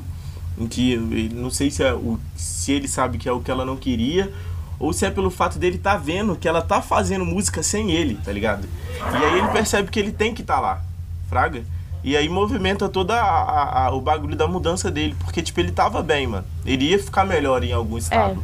O Joe já tinha visto que, que, que ele era uma pessoa que tinha que viver lá com ele, que ele gostaria, na verdade, né? Que tinha, o Joe não, não pensa assim, mas que ele gostaria que ficasse por lá, tá ligado? Ele já começou a fazer a diferença na comunidade, tanto para as crianças quanto pra galera que mora na casa. Você vê ele construindo uma relação muito boa com aquela outra moça lá, que ela até faz a tatuagem que ele desenhou, inclusive, nas costas. Então, tipo, é, a percepção de que você é dependente de algo e te faz voltar a isso depois, sabe? É. E isso é muito o que o vício é, Fraga. Muitas pessoas conseguem, tipo, viver a vida e esquecer como é que o vício é. Só que a mínima coisa que vai fazer essa pessoa lembrar de como é que era pode ser, tipo, o, o ponto final pra virada de você cair no buraco totalmente de novo, Fraga. E a- eu tava conversando isso com a Japa outro dia, que o vício ele é uma doença que é muito psicológica, tá ligado? É, O, o, o, bagulho é muito físico, muito químico, mas ela é uma doença muito psicológica. E as doenças psicológicas, ela tem isso de que você não tá curado delas nunca, tá ligado? Você tá convivendo com aquilo ali o resto da sua vida. A medicação não é tipo, você vai tomar por uma semana, por um mês, por 12 meses que seja, caso você seja com, sei lá, tuberculose. É um bagulho tipo assim, você vai ficar com isso o resto da sua vida. Esse medicamento aqui vai ser seu melhor amigo o resto da sua vida. Até o momento que ele vai parar de fazer efeito e a gente vai ter que fazer outro medicamento. Mas, tipo, você não vai ficar livre disso, tá ligado? E isso é um bagulho muito triste pra quem tem ansiedade, pra quem tem depressão, pra quem tem, sei lá, borderline ou qualquer outro bagulho. É. É, TDAH, que é tipo assim, você não vive sem isso, tá ligado? E você ser dependente de algo é muito triste. É um bagulho que você tem que ressignificar de uma forma que, que é foda, mano. Tipo, você tá lá com isso o resto da sua vida você tem que aprender a lidar, tá ligado? Porque aquilo ali faz parte da sua condição agora. É. Tem que só aceitar que acontece e é esquisito. Eu, o Emilson tá falando desse. Quando é, do momento que ele para e percebe que ele não precisa dela. Eu acho que o momento mais marcante é quando ele tá no, no escorregador. Nossa, essa essa cena é ele muito sai com o moleque Essa cena, E- porra. O, o molequinho ele dá uma batida no escorregador e ele sente. Aí ele, pô, Sim, vou ter que devolver sente. aqui, meu parceiro. Se liga na habilidade do pai. Aí ele já começa a dar uma batucada e, tipo, o moleque, ele, assim, ele tá fazendo de um jeito tão bem que o menininho ele deita e começa meio que sentir Escutar. a né, vibração. entre é. ele, Nossa, é muito boa. eu acho que pra aquele menininho foi o mais próximo de escutar uma música, digamos assim, entre muitas aspas, que chegou pra É. ele. Sim. É muito lindo isso. Eu tenho um parênteses fortíssimo com aquela cena de Moonlight, tá ligado? Que tá o. o é, como é que é o nome dele? É Chiron. Ah, é o Sharon. Sharon. É o Isso. Juan com o Chiron na, no oceano, tá ligado? Que é a cena mais bonita do filme inteiro. Nossa, essa É, é. ficou, ficou muito essa cena pra mim, tá ligado? Que é tipo, eles estão lá, tá ligado? Eles só estão lá no momento, Fraga. É. E sentindo o oceano levar e sentindo as batidas da música, e, tipo, isso é muito foda. Nossa, é Inclusive, se você não viu Moonlight, veja. Eu tô abismado que essa geração nova não viu Moonlight, cara. Eu tô num grupo de, isso, de, de dança que tem um milhão de moleque de 16 anos que é LGBT, já tem mocota e eles nunca viram Moonlight, cara. Isso não entra na minha cabeça. que é incrível. Assistam esse filme, pelo amor Não- de Deus. Não ver a cena do Sharon chegando com o carro tocando Classic Ah, Man é um bom. absurdo. Que cena desse filme não é um absurdo? Vamos, vamos falar aqui. Ah, mas Porque esse Classic filme é, pelo Man. amor Que Deus, filme bom. lindo, lindo. Essa Filme cena. Inclusive, é o meu filme preferido de todos os tempos. Pra quem não sabe e não, não liga, mas eu tô falando. É, eu gosto muito dele com as crianças, cara. Eu gosto muito da relação que ele criou ali de, de ensinar, sabe? E o, o Joe Uhum. vê isso, porque ele fala com ele, né? Acho que você poderia ficar aqui, ajudar na escola e tal. E seria perfeito pra ele, na minha opinião. Como uma pessoa viciada, e principalmente como uma pessoa dependente emocional, nossa, seria ótimo pra ele continuar ali, é, aprender mais sobre ele mesmo, como lidar com ele mesmo, né? Mas Fazer parte de uma comunidade, né? fazer finalmente fazer parte de uma comunidade, né? Porque parece que ele viveu muito muito, sei lá, não é anônimo a palavra, né? É muito solitário também. É. É... E aí ele finalmente faz a escolha péssima, não sei o que vocês acharam, mas eu achei horrendo ele ter vendido tudo. Nossa, ele vendeu tudo, até o trailer. Deu trailer. Esse- Quando, quando ele começou a vender os equipamentos, eu pensei que. Eu pensei, tipo, quando ele começou a desmontar, eu pensei que ele ia mandar pra Low. Tipo, pô, ela tá zoada, eu vou mandar os bagulho que eu tenho pra ajudar ela. Mas quando ele fala de vender, eu já fico. Hum, Ele vendeu, bicho. É, cara, eu, eu, Não. quando eu vi a primeira vez, eu fiquei assim, achando ele burro nesse sentido também. Achei, putz, só o que o cara escolheu. Só que eu revendo o filme hoje e pensando, tentando me botar no lugar dele, cara, música pra mim também faz muita parte da minha vida. Música pra mim é. Eu, eu acordo, não vou dizer que eu já acordo ouvindo música porque eu faço várias coisas. Quer dizer, ah não, agora que eu tô indo correr quando eu acordo, então eu já acordo e já vou ouvir música sim. Então eu ouço música correndo, depois tomo café, vou pra frente do computador trabalhar o dia todo ouvindo música. À noite, depois, se eu não estiver vendo filme, eu tô vendo alguma coisa de música e fico na seca quando eu tô sem banda, porque o cara também, quando gosta de tocar, quer ficar tocando o tempo todo. Então, de certa forma, quando eu fiquei tentando me botar no lugar dele, eu fiquei pensando, cara, eu acho que eu ia arriscar fazer essa cirurgia também. Porque você Muito. tem a, a probabilidade do negócio dar certo. Uhum. Aí tu pensa assim, pô, já pensou eu poder voltar a ouvir e tocar? É. Ia ser ótimo. Então, a- apesar de, de toda essa questão de aceitação de um novo, uma nova forma ali de ser ele, Uhum. que era possível e que provavelmente a gente não tem um final, a gente tem um final aberto, né? Então, provavelmente eu imagino que a partir dali ele vai ter que trilhar esse caminho, mas é complicado você pensar essa coisa, né, que eu estava falando de você dar um peso muito grande a uma coisa como sendo a parte principal de você. Essa essa aqui é o principal. Por exemplo, um atleta, É. um atleta que perde a habilidade de, de fazer alguma coisa, tipo um jogador de futebol fica paraplégico ou Aquela moça que esquiava lá e ficou tetraplégica. né? Também, tem um também perfeito que é o Mohamed Ali, que ele era o melhor Sim, na exatamente. modalidade dele. O boxeador. E com ele, Parkinson, eu né? acho que não é Parkinson, acho que é uma Parkinson doença que é, autodegenera os movimentos dele. Tipo, ele vai ficando atrofiado. Eu acho que é isso, que tipo, ele ia ficando atrofiado, ele não conseguia. Ele não conseguia se mexer. Tanto que, tipo, você vai pegar foto ou alguma coisa relacionada a ele no final. Não, é da Parkinson vida mesmo. dele. É, mas foi É decorrente Parkinson? do que do, da, da quantidade de porrada que ele tomou. Das pancadas. É, porque Parkinson ela é uma doença autodegenerativa, né? Mas, mas então, quando eu penso assim no, no- vendo depois o filme, eu não consigo julgar tanto o Ruben porque eu acho que eu faria a mesma coisa, saca? Eu, pô, preciso voltar a ouvir. E Mas assim, você não acha que ele foi meio é, é inocente? triste. É, é, mas assim, eu acho que é, é triste porque ele perdeu a oportunidade de estar naquela, naquela Comunidade, comunidade, né? tão legal que ele estava fazendo parte, né? É. A gente não sabe se depois dali ele, putz, vou voltar pra lá e o Joe vai aceitar ele, ele tirando, tirando o o é bem aparelhinho. aberto, né?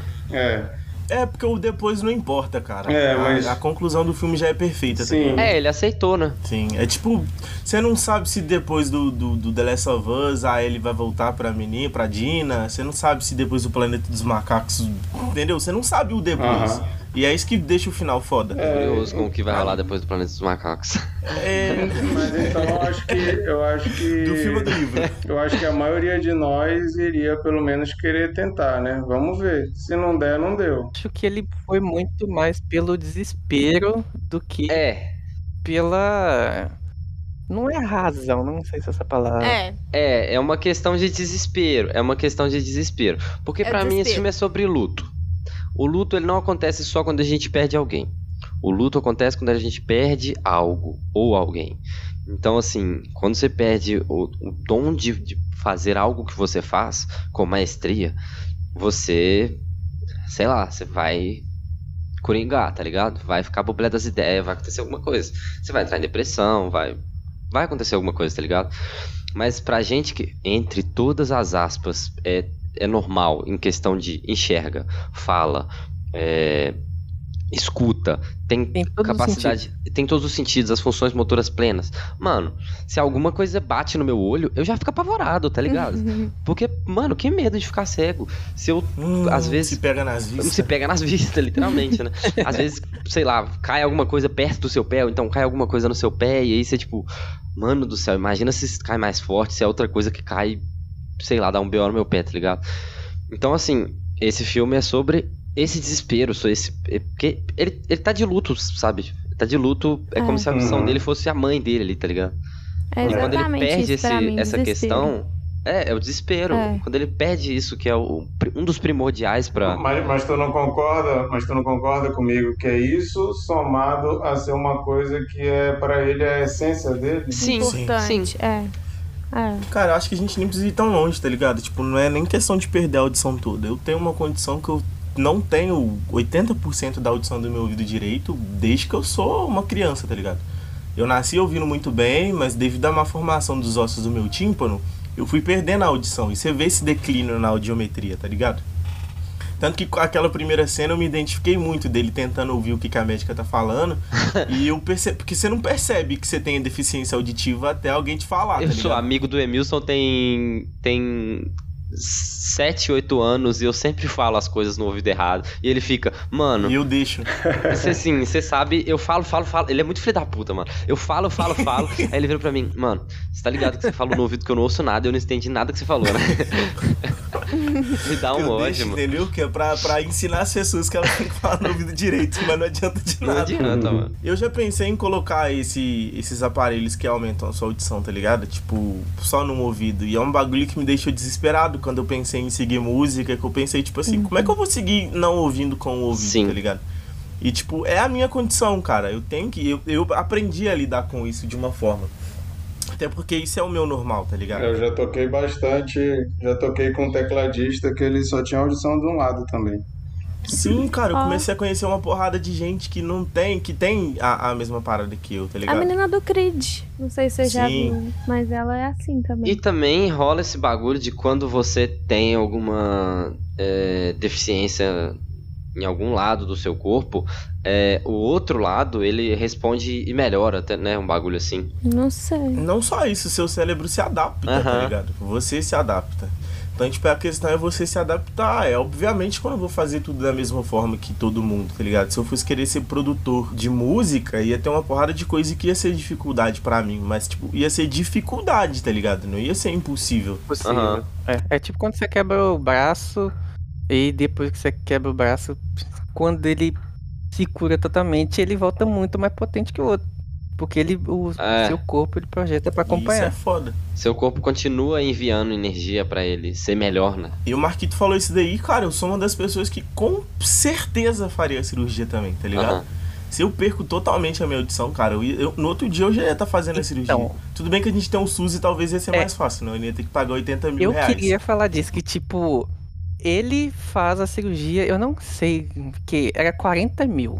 Se você for parar pra pensar. Uhum. Ele. 40 a 80. Então, se ele, vende, ele vendeu o trailer por 26. E se você juntar as paradas que ele vendeu, eu acho que não dá 40 nunca.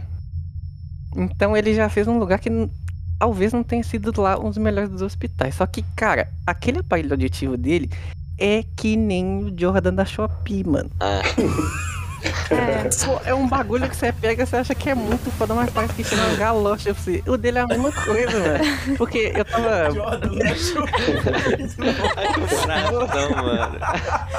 Porque, mano, é a comparação que tipo, eu tava vendo nessa minha TikTok que ela, eu fez, ela entendo, fala. mano. É Ela, tipo, bom. ela fala que ela escuta perfeitamente, tipo.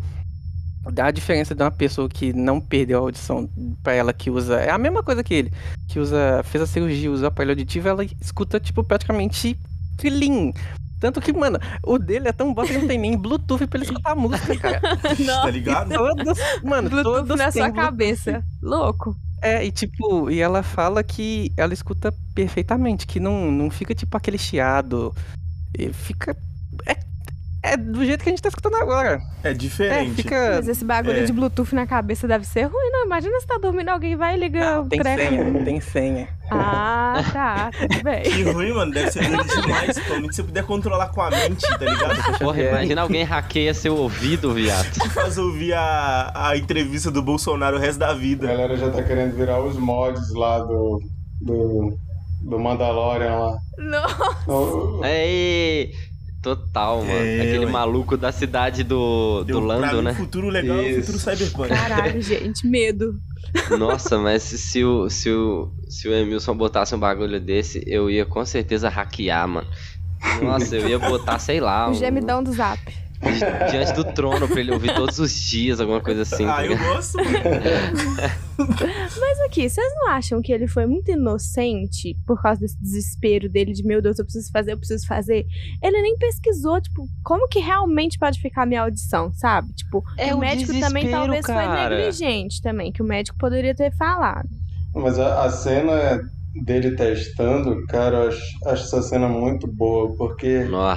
A decepção no olhar Aham. dele de como Na ficou cara estampado, cara. é muito doido. E a menina vai, ela vai tentando melhorar, vê que tá no dia, é, ah, não vai, você sabe que não vai ficar igual como era antes, né? Nossa, já pensou, bicho, tu gastou uma nota, tu vendeu tudo pra ficar aquela merda, bicho, caramba. Pois é. Aham. Pra chegar a Isso ser que o me Jordan pega. da Shopee. Eu tenho minhas ressalvas com aquela médica lá que parecia que ela não tava muito afim de trampar também, não. o cara falava, "Ô, não É tá real, legal. mano. Aí ela deu três cliquinhos ali e falou, irmão, sem tempo, tá ligado? Tudo que eu pude. Todos nós, todos nós já fomos atendidos por um médico desses, né? Fiz o meu melhor. É isso aí. Boa sorte. Próximo Virose. Próximo. é o capitalismo, meu filho. Esse filme é uma crítica ao capitalismo selvagem. Também. Tempo é É, dinheiro. muito Também. bom, Tempo é cara. dinheiro, O cara, o total. cara falou, né? Pô, não tô, Time is ouvindo, money. não tô ouvindo direito. Ah, Next. toma de pirona, vai. Tchau. Foda-se. Xarope da Rochelle, tá ligado? Mas tem uma cena pra mim que me pega mais do que a da de decepção, que me pega mais do que a da moça, que é no final, quando ele tá ouvindo a Lu cantar. Nossa. Nossa, aquilo ali pra mim, velho, que vai mudando. A gente primeiro Aos ouve ela normal. Essa edição também foi linda. Que vai mudando aos Nossa, pouquinhos. E quando você tá ouvindo 100% como ele, tipo, mano, me dá vontade de desligar, de, sabe, Arrancar para. o cérebro. Cet amour, c'est fou que tout n'a pas connu. Cet amour m'a tout un coup. Mon amour, je suis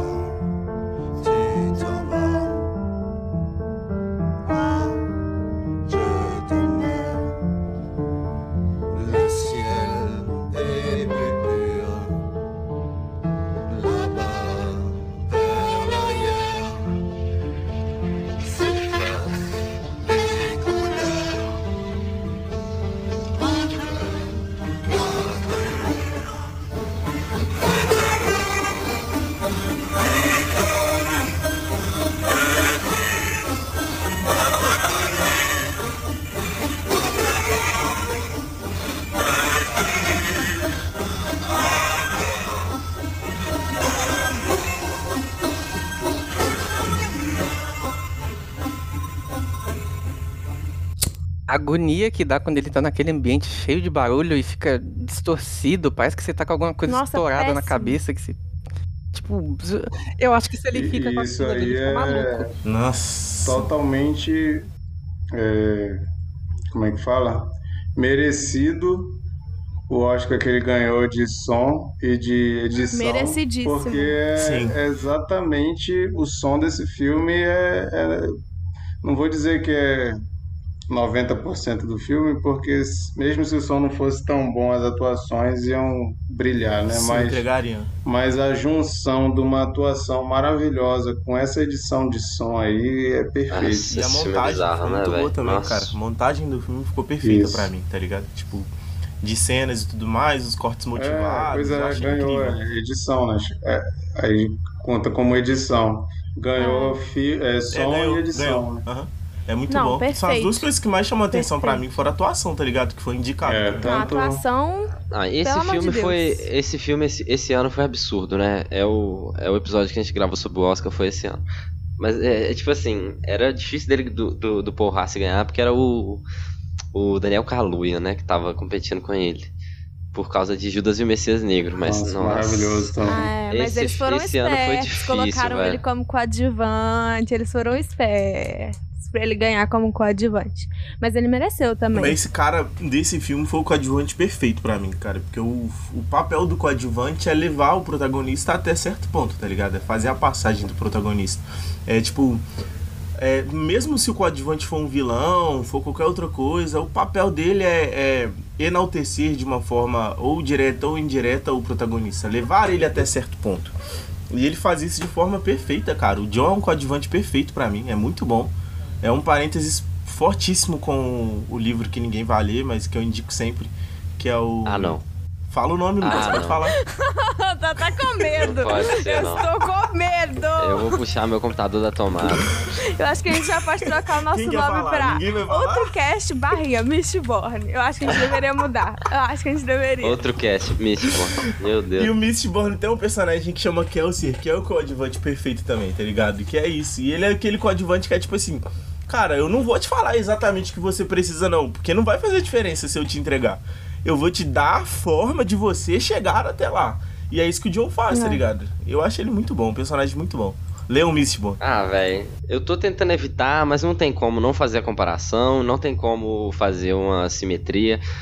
Coda, velho, Coda é um filmaço, assim, é, e ele é meio que o oposto dessa história, né? O cara é surdo e ganha a audição do nada. é, Coda é uma. é um acrônimo, né? É acrônimo que chama? Não, uma sigla. É, uma sigla. Sigla pra, pra Child of Deaf Adults. É, criança ou filho de adultos surdos. É, e a tradução no Brasil chama no ritmo do coração, né? Mais uma vez. Do ritmo do coração. Bacana. Que Bacaníssimo. Mas como é uma sigla, não é algo que tem muito pra traduzir também, né? Então, assim, eles tiveram a, a liberdade pra fazer para fazer qualquer tradução merda É, que eles quiserem. Eu, eu- eu acabei de jogar no Google, eu tô no ritmo do coração. No ritmo do coração. Mas Coda é um bagulho de. É a, a menina não é. É uma menina que ouve. Ouvinte numa família de Exatamente, surdos, né? uma menina ouvinte numa família, numa família de surdos. E a gente vê ela sendo o peixe fora d'água por, por causa deles. Ela, tipo, pros surdos a sociedade exclui eles. Mas no filme, ela, mesmo sendo normal, ela é excluída pela família dela e pelo modo que ela foi criada, pela família dela ser tida como aberração, tal, trata sobre bullying, sabe, sobre diversos outros aspectos, mas tem essa influência gigantesca da música, a questão principal, que é as duas questões principais são as mesmas, né? Música e surdez. É, mas é, é um filme, assim, tu falou que é o contrário desse, né? E é o contrário também pela própria questão de tipo de filme, né? Um filme mais Aham. família, mais engraçadinho. Total. Assim, eu Total. acho maravilhoso. Mas, e é um filme bem mais acessível do que esse, né? Nunca vi. Total, total. Também nunca vi. Nossa, Foi muito a- bom, vale muito a pena eu ver. ouvi vocês falando agora e fui pesquisar. E eu escrevi Coda com K, igual no Irmão Urso. Eu também escrevi com K. Que loucura! Gente! Otakus. Vocês vacilaram que ele falou que era Charlie. É, verdade. Ah, não, depois, mas vocês citaram lá atrásão, né? Aquela hora que eu fui pesquisar. Eu falei, é por causa do Kodak Black. Eu também escrevi com K, depois eu Mas, mano, troquei. esse é um filme que vale muito a pena ver também, que Uhum. fala sobre esses dois temas, principalmente. Então, assim, muito bom, muito bom. E o Troy, e o Troy Kotsur tá genial nesse filme. É... E, gente, eu quero muito perguntar pra você sobre o final. Nossa. Porque ele tem uma conversa ali com a Lu. Antes do final final mesmo, ele tem uma conversa com a Lu. Que os dois falam, você salvou minha vida, cara. E ela, nossa, você também salvou minha vida. E os dois choram, e é um momento intenso e sensível ali dos dois. Mas ah, parece que é um término, sabe? Pra mim eu entendi como um término. Tipo assim, cara, foi muito Sim. bom. A gente, a gente se ajudou, eh, foi importante. Mas é isso, assim. Não tem mais que a gente viver. É, eu acho que eles percebem que essa parceria aí não vai mais rolar, né? Foi importante É. enquanto durou. E é isso. Foi, Sim. foi muito importante, né? A ponto de falarem nesses termos, você salvou minha vida, É. mas não vai rolar, né? Tá cada um numa nova etapa. Ele foi pra lá achando que eles iam retomar a banda, ele viu que isso não vai rolar, né? não vai acontecer. Não. É. E até a questão romântica parece que não, não dá mais, né? Não tem como continuar desse jeito. Acho que eles repararam um pouquinho da codependência que eles tinham um com o outro também. Depois que ela viveu com o pai, talvez ela tenha percebido tudo que ela jogou nele, tá ligado? É, ele vê, ele vê que a vida continuou, né? Ele vê que ela continuou de boa sem ele. Exatamente. É exatamente o que o cara fala, tá ligado? Que o mundo continua e as coisas podem não ser legais, tá ligado? Que o, o Joe fala com ele. Sim. O aspecto do herói dela passou. E ele também percebe que não precisa dela pra viver. É, mas eu acho que no caso dele, eu não sei, eu sinto uma melancolia nisso, sabe? Ah, Principalmente mas eu depois. acho que todo término é melancólico, tá ligado? É, sim. Tipo, quando você gosta muito da pessoa, fraga. É. Mas, tipo, dá pra ver que ele entendeu que ele vai continuar sem ela. Que dá pra continuar sem ela. Pelo tá menos ligado? isso, né? Mas ainda assim é triste, porque ele não queria. Eu entendo que a Japa falou que, tipo, pra ele parece que ele tá sofrendo muito mais que ela. É isso. Porque ela, ela tem ali, ela canta com o pai dele, dela. O pai dela é rico, pode dar pra ela o que ela quiser. O que, que ele tem, mano? Ele não tem nem a porra do trailer. Mas eu acho que essa, essa, essa cena, por exemplo, eu não achei que era uma cena que ela tava muito confortável, não, tá ligado? A dela cantando com o pai dela. Um bagulho que ela foi ficando depois. Não, sim, mas ela tem, É, a né? música tem toda uma história que é tipo a. Não sei se é a última ou a primeira, eu não lembro. Que o pai escreveu pra mãe em homenagem, né? Tipo, meio que. Não lembro se é uma serenata. Hum, nem mas e atenção era a nisso. música preferida dela quando ela era criança. Aí ela fica meio que, tipo, visando tudo que aconteceu com a mãe e o pai dela, ela fica Hum. encabulada. Ela não tava falando francês direito ainda, aí junta tudo numa bola. Eu peguei uma outra parada, tipo assim, os traumas que ela tinha com o pai dela, é, em parênteses com a coisa que ela mais gosta de fazer, que é cantar, e ela tem que fazer essas duas coisas ao mesmo tempo, tá ligado? É isso, mas sobre a, a melancolia dele, ao mesmo tempo que tem isso, eu acho que tem também um lado, digamos que positivo, que parece ali que vai ele vai recomeçar a vida, né? É um Sim. novo É. começo para ele. Ele vai agora, a partir de agora, vamos ver o que, que vai rolar. Tá livre. Então, ao mesmo tempo que você tem a, a- o luto pela perda que você teve, Sim.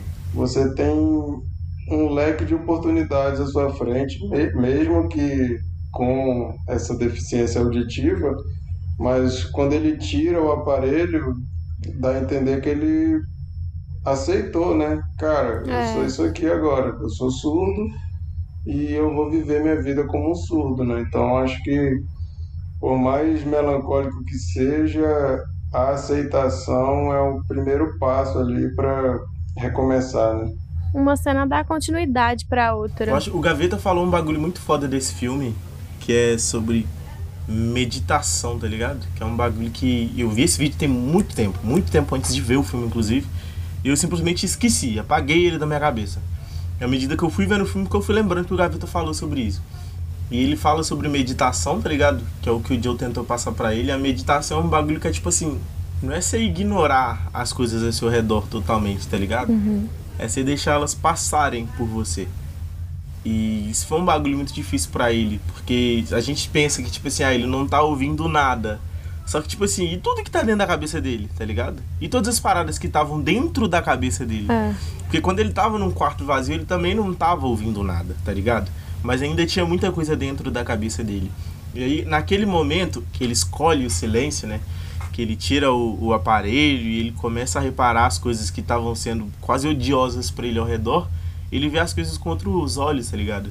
As crianças que estavam fazendo muito barulho, a igreja que tava com um sino absurdo e todo mundo ao redor. Ele começa a ver crianças brincando, um- uma igreja bonita. E é muito contemplativo. A montagem fez questão de fazer a gente perceber que ele tava observando essas coisas. Porque fica, tipo, muito tempo parado nessas cenas, tá ligado? É. Um bagulho que não é nem normal no resto do filme. É coisa de tipo. é- é exatamente a cena final, que é quando a gente vê nele, ele tendo um momento de paz que o Joe falou, tá ligado? É, de os demônios exatamente. dele não estarem machucando a cabeça dele. Que o Joe a gente fica 33 segundos, parece pouca coisa, mas é muito tempo 33 segundos só no rosto dele, dele percebendo essas coisas.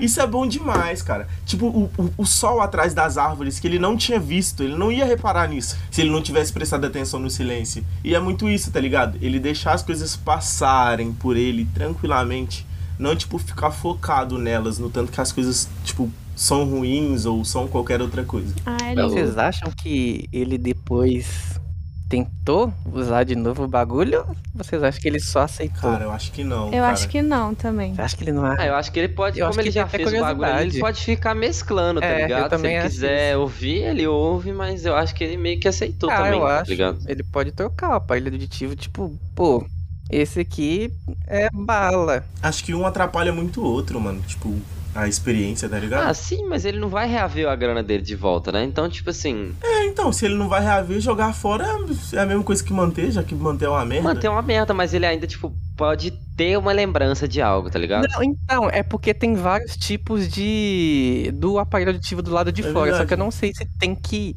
ser o mesmo de dentro. tá ligado? É, exatamente. Ah, Zé, mas essas paradas não é muito assim não, se ligado, né? Que é tipo implante fodão, você tem que trocar um implante dentro da cabeça. Não é tipo, você compra um fone novo pro seu iPhone e conecta. Mas vocês não acham que se, se ele aceitou, ele tem que viver Sim, nas condições sim. do, do Joe, do velhinho? Não. Não, Não. sei, eu, eu peguei essa brisa, assim, sabe? De que o Joe falou com ele. Que aqui a gente. Ah, vocês já sabem, né? Que eles Uhum. vivem. Eu, inclusive, acho que dava pra ele fazer parte daquela comunidade sem ser vivendo na- nas leis e ordens e o olhar do Joe, tá ligado? Ah, mas o Joe é o líder da comunidade ali. Ele não ia deixar. É, mas tem todas as outras pessoas, tá ligado? Tem todas as outras pessoas. É, eu não sei. O negócio do Joe é mais com a- o que as outras pessoas vão pensar do que com o que o Ruben vai agir. E tipo, imagina, sei lá, pô, tu tá acostumado a viver num ambiente que todo mundo é igual. Aí chega do nada o maluco fala, ô, eu escuto. Sendo que ele não escutava antes. Você ia ficar meio que tipo, mano, querendo ou não, no fundo, no fundo, você fica meio que com ciúme. Pô, por que, que ele escuta mas eu não? É, é, seria estranho, né? No mínimo. E a seria questão do estranho. Joe também botar ordem é porque aquilo ali é uma clínica de reabilitação. Reabilitação não é só pro- pra quem é usuário de droga. Reabilitação é, é, tipo reinserção, né? É. Então ele Uhum. precisa ser reinserido na sociedade. Tanto que a primeira coisa que escreve no quadro sobre ele é aprender a ser surdo. É muito, Muito bom. bom. isso. Muito bom. Exatamente. Eu, eu fiquei aquela parte que ele tá na, na escola, que a mulher, tipo, tá assim, introduzindo pra ele, ele escreve o nome dele todo. Gigante. Gigantão. Ele E, mano, uma tag É, e eles, É muito mano, bom e eles focam na cara do moleque. Eu falei, nossa, esse moleque deve estar zoando tanto com os outros dois do lado. pra ele. Cara, é muito bom. É muito bom essas nuancezinhas de coisas. Eu gostei bastante dele se empenhando também, tá É ligado? muito bom. dele entrando naquele bagulho de cabeça mesmo. A parte de competir sobre a linguagem de sinais e tal, que ele tem que fazer o alfabeto inteiro e quem fizer primeiro ganha. É. Tipo, ele tá ali mesmo, tá ligado? Ele tá lá dentro mesmo. Ele brincando com as crianças no, no mato e ele tocando no balde com todas as crianças. Então, tipo, essas são partes muito importantes que são o crescimento dele, tá ligado? Eu gosto muito da escrita terapêutica também, que é um recurso de, né, real de psicólogos pra você poder tirar as coisas que tá em você, né? E eu achei muito bom o Joe falando, tipo, você vai tomar seu café e vai sentar. E aí, quando você não conseguir mais ficar sentado, você escreve. E aí, tipo, é muito doido. Quando ele falou isso, eu falei, mano, como assim quando você não conseguir mais ficar sentado? E aí fica muito claro, tipo, o que, que ele quis Tipo, dizer com isso, né? De- Quando ele levanta ele e já começa a ficar, tipo. Dois segundos, mano, e já começou a estourar o muffin na porrada. Eu gostei muito de- dessa, dessa parte, assim, sabe? Escrita terapêutica é uma coisa muito boa, real. É uma coisa que eu recomendo pra todo mundo. Inclusive, outra coisa que a gente recomenda também é terapia. É, isso daí é o mínimo, né, galera? Meu amigo. Mas eu sou um hipócrita, porque eu não faço não, tá? Mas eu recomendo que vocês façam. Não, esses dias eu tava contando pro Emerson, ele veio aqui em casa, eu tava falando com ele. Cara, hoje eu fui no médico, né? Médica ginecologista. Isso é importante pra história. Hoje eu fui na médica. Olha lá. médica ginecologista, importante pra história. Aí eu cheguei, é, voltei da médica, aí Ai, ai. o diagnóstico era procurar um psiquiatra. Gostaram? Caralho. Sem zoeira. O diagnóstico Mano. dela foi ai. encaminhamento para o psiquiatra. Tô aqui, como é que a sua cabeça pode estar afetando naquela parte ali? Ela provavelmente conversou com a médica, né? Na na- a, a médica virou pra mim e falou comigo: "Seu- seu útero tá lindo, não tem nada de errado com seu útero. Acho que você tá precisando fazer outro tipo de consulta. Aí foi me encaminhou. É o que Aí o Joe eu- fala, né? É o que o Joe fala. A gente vai, ele gesticula, né? É, a gente tá aqui pra mudar isso daqui, e aponta pra É. mente, não isso daqui, que é os ouvidos, tá ligado? Sim. É, eu já vou falar aqui na tora sobre a fotografia, que eu acho lindíssima. Esse trato verde que eles fazem no filme é uma coisa que me atrai muito, assim. Eu amo esse tipo de trato verde. Em Vikings, na série Vikings também eles tratam dessa maneira. Eu sou completamente apaixonada. O grão, o jeito que eles gravam, assim, falando só da foto, né? O que, que é isso? O que que é isso? O uso da luz ambiente. Primorosidade. Essa palavra nem existe, mas que lindo. Não, essa fotografia dá muita proximidade, assim, você se sente no ambiente mesmo, você sente uma, uma camada ali de realidade que ajuda muito, porque é uma história é, Íntima, bem né? realista, né? Bem humana, então você, se- você sente que você está vendo aquilo ali e aquilo ali é real, né? Não, não tem uma plasticidade, um lance tratado, bonitinho, parece que foi arranjado para ficar uma coisa bonitinha, né? É cru, Sim. é cru É. pra caramba, como a história e os personagens são crus. É lindo. Até a questão de, de forma de se gravar também junta muito com isso, que é aquela coisa da câmera que ela dá aquelas mini movimentadinhas, tá ligado? Que não é aquele gimbal perfeito, se deixar o bagulho estático lá. E isso é, é muito da linguagem do filme também, tá ligado? Uhum. Porque o que a gente. A primeira coisa que a gente pensa sobre isso é documentários, né? E É. os documentários são muito ligados à Tem realidade. uma, tá igual o? Mark tá falando da realidade, tipo, de proximidade.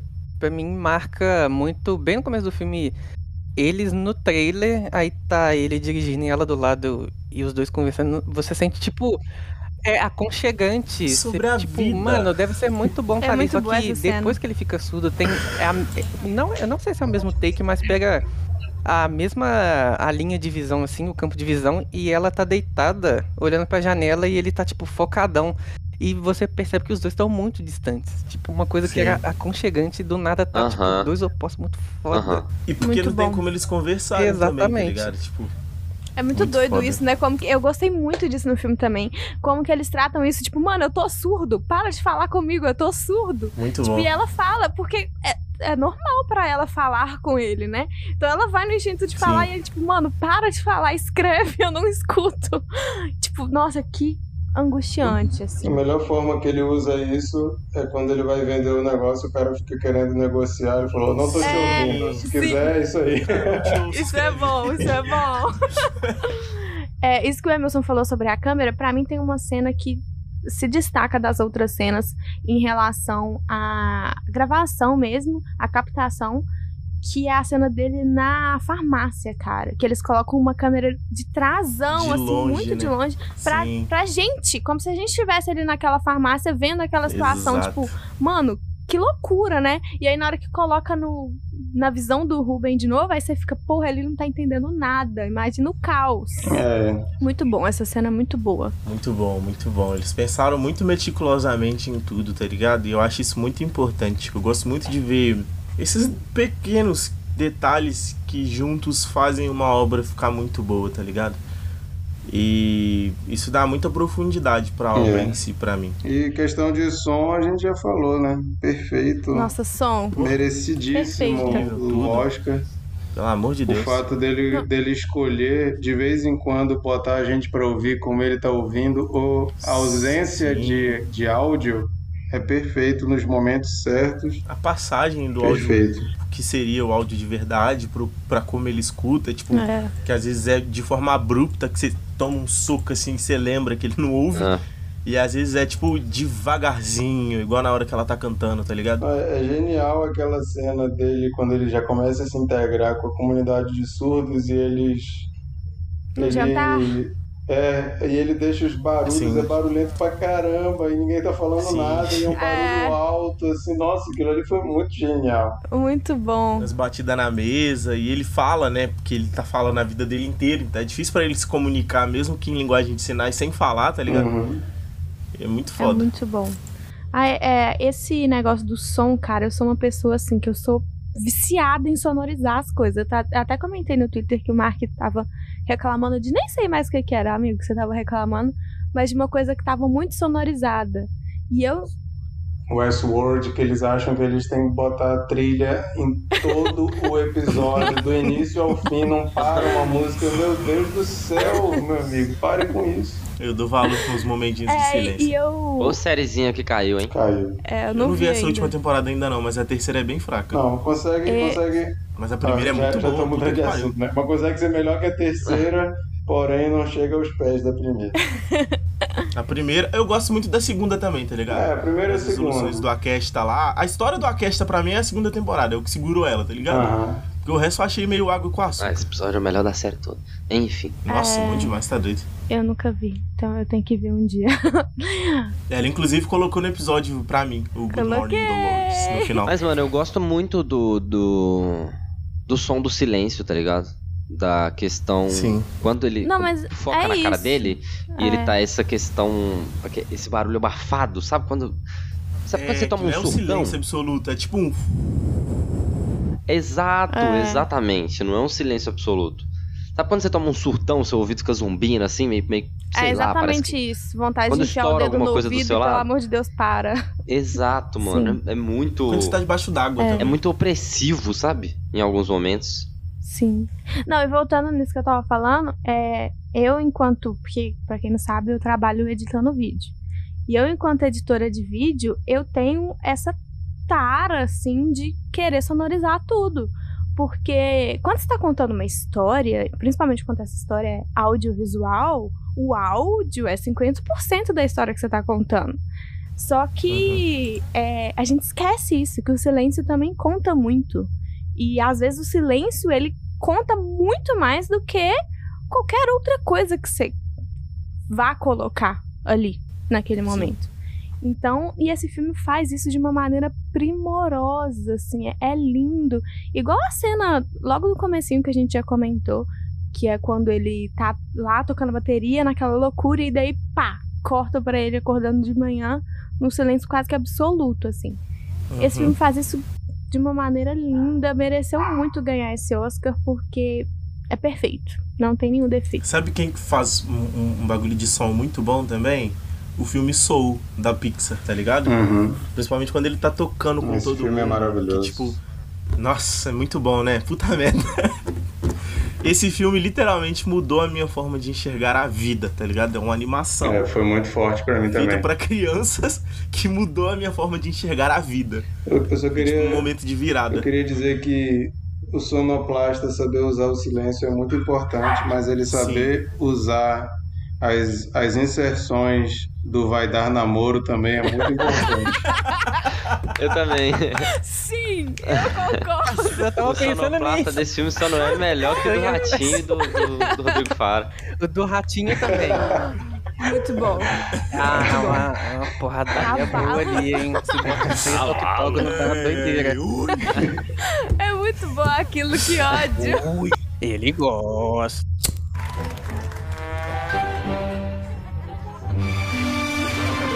Olha lá. Você conhece a Dani? Não. Que Dani? A danificada que você deu no meu coração. Mas. Voltando. Não, e o. hum, totalmente aleatório, mas o. A sincronia dele com o Rodrigo Faro é um bagulho bizarro, velho. Parece que os dois é irmão. Nossa, é irmão gêmeo que, tipo, você dá um soco, o outro sente. Caralho. Parece pós-produção o bagulho. Cara, é um Muito bom, gênio, muito bom. mano. Não, e tipo, totalmente. Vocês já viram a tela? Tipo, a tela não, como que esse maluco trabalha? Não. Nossa, é Já, um, velho. Tem, bizarro. é Um bizarro. teclado, o, né? É, o, o Rodrigo Faro postou, não lembro se é no canal da Record, alguma coisa, ou do Vai Dar Namoro, que tipo, ele tem. Vocês já viram que tipo aqueles launchpad de DJ? Uhum. É tipo um bagulho daquele, só que totalmente escroto, e ele tem tipo uns quatro daquilo e tá escrito com papelzinho, velho. Tipo papelzinho de caderno, assim, escrito cavalo.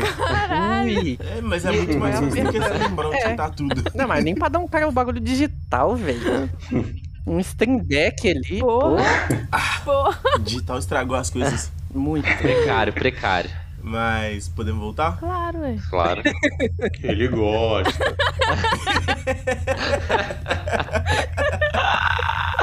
Tava esperando o último. Punchline, lendário. Muito bom. Aí eu vi uma. O Jovem Nerd tava falando em alguma entrevista, não lembro se foi tipo em algum podcast desse de vídeo agora ou se foi em algum Nerdcast, sobre como é sonorizar o Nerdcast, tá ligado? Que no primeiro momento ele achava que pra você fazer uma cena ficar realista, você tinha que colocar todos os sons que tem nessa cena. Então, por exemplo, se tem. Se é uma cena urbana, é colocar o barulho dos carros, e o barulho das pessoas, e o barulho do avião, e o barulho de quem estiver falando. Isso não deixa a cena real, isso deixa a cena embolada, tá ligado? Porque quando a gente tá na realidade, eu tava conversando isso com a pro outro dia, a gente presta atenção nas coisas, entendeu? Tipo, vai ter um barulho de fundo, mas o barulho de fundo ele vai ficar invisível, inaudível, né? Pra você em algum momento. Que você tá prestando atenção no que a pessoa tá falando. Então, tipo assim, você presta atenção e depois quando você muda seu foco, aquele barulho fica pra trás. E isso é muito real, tá ligado? E é um bagulho que é muito bem utilizado no soul. Por exemplo, quando ele tá tocando com a banda, o barulho do sax, o barulho do piano, o barulho da bateria tá lá. Só que quando ele começa a entrar de verdade na música, quando ele entra mesmo ali no bagulho do teclado, do piano, né? Tudo para de, de existir, tá ligado? Só existe ele e o som do piano. Isso é muito foda, porque, tipo, mostra ele transcendendo através daquilo ali, né? Aquilo ali sendo a válvula dele de acessar o, o Nirvana, quase. E, e isso é muito foda, eu acho isso muito foda. Saber utilizar isso é muito foda. Que são os momentos em que uma coisa só é o foco ali do áudio, tá ligado? E pode estar passando muita coisa no, no- no- na tela, igual mostra no Soul, igual mostra nesse filme. Mas o, o, o áudio tá focado em uma coisinha só específica. E eu acho isso Sabe muito quem bom. faz isso muito bem? O cara que fez o escultor, que a gente tava comentando também. que a gente tava comentando que ele. que é um quadrinho que a gente falou em outro episódio. Que ele, tipo. Inclusive é muito bom. Eu li de uma vez só. Ah! Que quadrinho bom. Tá vendo uma pessoa que vê as minhas. as minhas recomendações? Vamos escutar o episódio. É muito bom, realmente. E aí ele faz isso, o autor, velho. O Emilson até comentou comigo e é muito real. Que ele, tipo, simplesmente corta os balões. Quando o David, que é o personagem Sim. principal, tá numa multidão, ele, tipo, coloca só pedaços. É Aquele- muito bom. É muito bom. É foda. Porque, tipo, quando as pessoas estão conversando ao seu redor, mas você não tá prestando atenção no que elas falam, tá ligado? Você pega uma palavra ou outra, uma coisa ou outra. Você tá prestando atenção mesmo em quem tá conversando com você. É. E a maneira dele usar isso foi foda, que, tipo, ele deixa o balão pela metade, tá ligado? É muito bom. É, eu tinha uma professora de inglês lá no Dutra, eu acho que o, o Emilson Jimmy não teve ela com ela, o nome dela é Flávia, que quando ela tava dando aula, ela falava, você presta atenção com os olhos, não com a audição. E tipo, é muito real. Se você não estiver olhando para aquilo que você quer prestar atenção, mesmo que você tá escutando, você não pega tudo. Sim. É uma coisa ou outra que, tipo, um barulho muito alto, ou uma coisa, tipo, muito desastrosa que vai pegar sua atenção. Mas quando isso acontece, você olha pro bagulho, tá ligado? Você tenta procurar com os olhos o que você absorveu com o ouvido. E tem uma outra coisa que eu quero falar desse filme sobre coisas técnicas, que é a direção de arte. Cara, como que é primoroso também o trabalho dessas, dessas pessoas, assim. Até no, no figurino também, não sei se eu posso falar de figurino com direção de arte, mas o cabelo do Ruben, o Caracterização, tudo, né? a caracterização não só dele, mas do trailer. Tatuagem, as marcas no braço da Sim, Lu. nossa. Isso tudo pra mim é caracterização. primoroso demais, assim. O jeito que é o trailer, como que é tudo organizado, como que fica depois, é, as roupas que ele usa, isso também é, assim, pra mim, genial, assim, porque é as pequenas coisas, né, que vai dar o tom Sim. do que você quer passar. E isso é lindo, assim, lindo, lindo. Eu acho que o Marquito até colocou. Eu, eu ia falar que esse filme ele entrou num ano muito complicado, que ele tinha tudo pra ser o melhor filme do ano. Eu acho que o Marquito colocou ele como o melhor filme do ano, não colocou o Marquito? Eu tava torcendo por ele.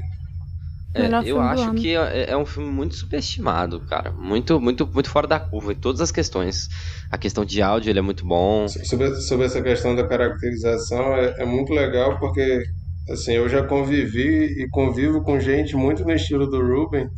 E, cara, é, é muito convincente que o, que o cara. cara é aquilo ali. Tipo, Aham, o tipo sim. das tatuas toscas, as camisas também toda arregaçada. Cabelo com raiz. É. O jeito que não, ele anda. É muito. É muito real, assim, tipo, é o lifestyle mesmo dos caras, não tão.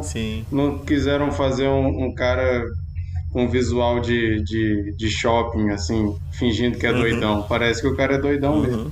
É, é muito bom. Ele, ele é muito convincente. Eu achei ele muito convincente. Não, também da, da mudança de visual da Low do começo Nossa, pra depois sim. dela com o pai é bizarro, velho. Porque, tipo, no começo ela tá Parece com outra cabelo pessoa. grandão. Aquela sobrancelha é... pintada dá muita agonia. Sim, aí depois passa pro final ela com cabelo curtinho, tipo, de vestido. Arrumadinha, De né? É, de vestido. Você nunca, no começo, você não vê ela de vestido. Ela tá no máximo com, tipo, sei lá, calça jeans e a camisa do Ruben. Sobrancelha pintada é lindo, tá, gente? Um dia eu farei. Ela conheceu o Bolsonaro, ficou bela, recatada e do lar. Credo, é, é É. bizarro. bizarro. Feio, ela fica Loucura feia depois, demais. na minha opinião, né? Eu achei que era outra atriz. Eu tive que voltar pra ver se era ela mesmo. Porque a cena que eles estão na cama, eu tava tipo assim... Mano, essa é a Lu mesmo? Não sei. Eu percebi pelo tamanho da testa. Que isso? O- Olha, olha o que, que ele repara. É porque eu tenho a testa gigantesca, então você automaticamente você já. Não, é de Não testas é nesse normal episódio isso ali. hoje. Caramba. Pô, se junta eu, Jimmy, a Larissa Caramba. Manoela e mais um aí, dá doideira. É desse Pô, jeito. Se bate é os quatro ao jeito. mesmo tempo, assim. É... Ai, gente, eu fiquei apaixonada por esse ator. Assim como eu sou apaixonada pelo Rami Malek. Eu não sei, não sei o que que é. Achei ele lindo, entendeu? E é isso. Você gosta de gente doida. É isso. O Rami Malek é o maluco do Hackerman. É, né? Hackerman. É o meme, pô. Ah, Esse tá. meme é bom mano. Muito bom. Hackerman. É, o o, o. Rami Malek é, um da- é aquele ator que é um dos mais superestimados da atualidade, só. não, ele é fez o- Ele é Totalmente. maravilhoso. Ele merece. Você já Ah, viu o. Mr. Robot? Se você não viu o Mr. Robot, Marquito, sua opinião sobre o Rami Malek, por favor. Porra, o Léo, ele. O Léo, o Jimmy, ele tem o- as pessoas que são os patronos dele, tá ligado? Ele precisa reforçar o argumento dele, ele Mano, chamou o Marquito ou o É Léo, porque o mano. Marquito é um cara mega. mega. Mas eu vi. Eu gosto dele no Mr. Robot. Viu, Mr. Só que ele só Não, fez o não. Mr. Robot depois em tudo. Nada a ver, eu gosto muito da atuação dele em Crepúsculo, por exemplo. Maravilhoso. Que é antes de Mr. Robot. Eu nem, eu nem sabia que ele era do Crepúsculo. Mas eu gosto, Você não lembra eu dele? gosto dele. Não, não vi. Ah, tá. Mas eu gosto muito dele no, no, no Mr. Robot. Assim, pra mim é o papel dele. Ele como Fred Mercury não é legal. E ele como o vilão lá do 007 também não rolou muito não. Mano, eu ele entra na ele. mesma, na mesma pegada do, do Johnny Depp ali, que, que é o Tem cara mesmo de personagem. maluco. Ah, mas ele é, é- é maluco. isso, né? É- Ele é maluco. A Thalita, irmã do Jimmy, eu postei um treco ontem no Instagram. Aí ela, ela falou assim: Nossa, mas você só gosta dos caras que são psicopatas, a terapia tá É dia. agora, mano. Só cara com cara de doido. Mano, mas o, o, o Rami Malek, ele queria tanto ganhar um Oscar na época do filme do Fred Mercury, que ele tava indo em todos os, os, os eventos de divulgação. Teve um crítico que falou que tava vendo mais o Rami Malek do que a esposa dele, porque todo lugar que ele ia, o Rami Malek tava com aquela cara de psicopata maluco dele. Então, Lindo. tipo assim. Que Cara, homem o lindo. Rami Malek, ele me passa a sensação que o Emilson sabe, tem um cara aqui no bairro, mano. O Michael Jackson? Não, que ele sai correndo, tipo, ele corre Goiânia, O? Goiânia, essa marca. Que isso? É o Michael Jackson? Tipo, mano. Não, mano. ele só é- corre, é o mano que só corre. Ah, tá. Ó, E tipo, você tem a sensação que ele vai te lançar um botadão qualquer hora. Eu tenho essa impressão com o Malek, tipo, ele tá andando do nada, ele vai te dar um socão. Pô, gente. mano, puxar um bandão no seio e sair correndo. É, Esse aí é o Ezra Miller, cara. Nunca. Você acha, mano? Porra. verdade. Que Ah, o maluco. Ezra Miller parece que ele tem cara de que vai comer sua esposa To- ou seu esposo. tá ligado? Não, na porrada, nada, né? Do nada ele tá batendo na tua mãe. É, basicamente. Ele tá achando que a, a lista criminal é lista de fazeres. Porra, sim. A intenção dele é platinar o código penal.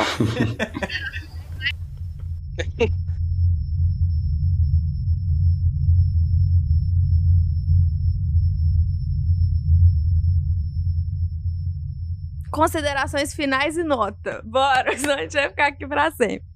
Considerações finais e nota. Pra mim, esse filme é um filme todo mundo deveria assistir. Não só pelo, pelo conceito que ele traz, né? Pra gente que é ouvi- ouvinte. Ouvir alguém que é surdo, perdão na palavra, mas é muito importante a gente prestar atenção nas outras pessoas, sabe?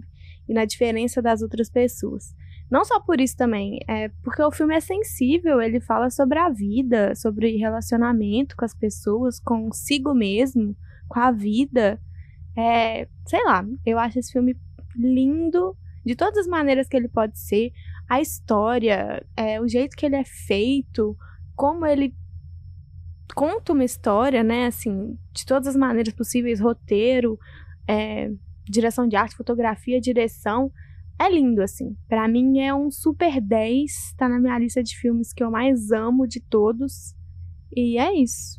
Todo mundo deveria ver. Show de boela. Jimmy?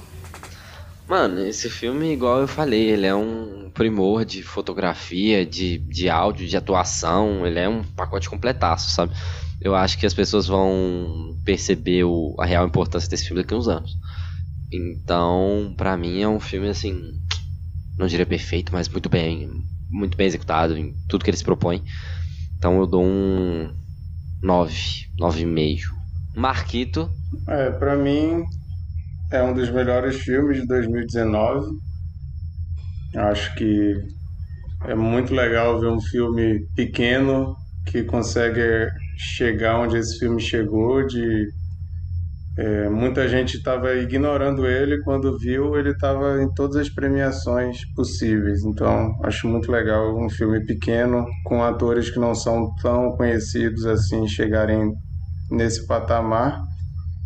E minha nota é nota 8. Eu acho esse filme achei muito bom. Tanto que tudo. Que, que todo mundo já falou, mas tipo, ele abordar coisa como dependência emocional e meio que passa que uma vibe de tudo vai passar. Independente de, de o que tem acontecido, você vai se adaptar e vai passar. Eu acho muito foda, além de todas as questões. Pra mim é um 10 barra 10 10 barra tranquilamente. 10. Pra mim também, amigo. Emilson. Emilson. Eu acho um filme muito bem executado, tá ligado? No que ele se propôs a contar, no que ele se propõe a fazer, eu acho ele um filme muito bom. Eu acho que ficou umas pontinhas ali de umas coisas que ele podia ter tratado com um pouquinho mais de carinho, com um pouquinho mais de atenção, e que ele não tratou, umas coisas que eu acho que ele poderia ter feito, mas ele não fez, que é tipo a questão do vício dele em heroína e tudo mais. Que muita gente vai usar o, o parêntese de que o filme é bom porque o tratamento quanto mais rápido ele for, menos, menos dano você recebe, né? Como ele já passou por um trauma gigantesco e já correu atrás do tratamento, tipo, no outro dia, não deu tempo dele descarregar o, a frustração dele no vício. E é um bom argumento, mas acho que poderia ser tratado de uma outra forma. E é um filme realmente muito bom, ele é muito sensível, é um filme muito triste, eu tenho pegado coisas muito tristes pra, pra absorver ultimamente. Inclusive o HQ que a Japa é, indicou aí, gente, é triste pra caralho, eu, só, tá? eu só gosto de coisa triste. Se você for uma pessoa com índices de depressão, de, de querer se matar, não lê não, porque eu quis me matar quando acabou. Caralho! Que é triste Não, demais. o final, o Nossa, final muito não triste, é mano. triste. O final não é triste. Que isso que não, Japa? que isso? É muito É triste. triste, mas é uma coisa que a gente já sabia que ia acontecer. E acontece. Mas é triste ainda assim, velho. Eu tô lendo uma ficção, eu quero que tudo mude, eu quero que termine bem. Não termina bem, Mas é galera. muito não bom. termina nada bem. Mas é muito bom, é realmente muito bom. E o som do metal me trouxe isso. Eu não tava esperando muita coisa, eu não sabia que tinha sido indicado, eu não sabia de nada disso. E só depois que eu fui vendo, que eu fui percebendo a- as paradas nele, que são importantes. E minha nota é 8.5. E é isso, foi muito bom. Muito bom, galera. O Vamos Emilson tem que para... achar pelo em ovo, né, mano? Eu sou um crítico, cara. Eu sou um crítico. Bora para indicações da semana. Marquito, pode começar. Beleza, gente. A minha indicação é para uma série que terminou essa semana, a primeira Better temporada. Ah. Não, Achei não, que era Better não, Call Saul também. Não, Better, Better Call Saul é uma obra-prima, mas eu não vou indicar ela agora. Eu vou indicar uma coisa nova que é, acabou a primeira temporada, só seis episódios, na HBO Max, chamado O Ensaio. Ó. É simplesmente a coisa mais bizarra de estrutura narrativa que eu já vi na vida.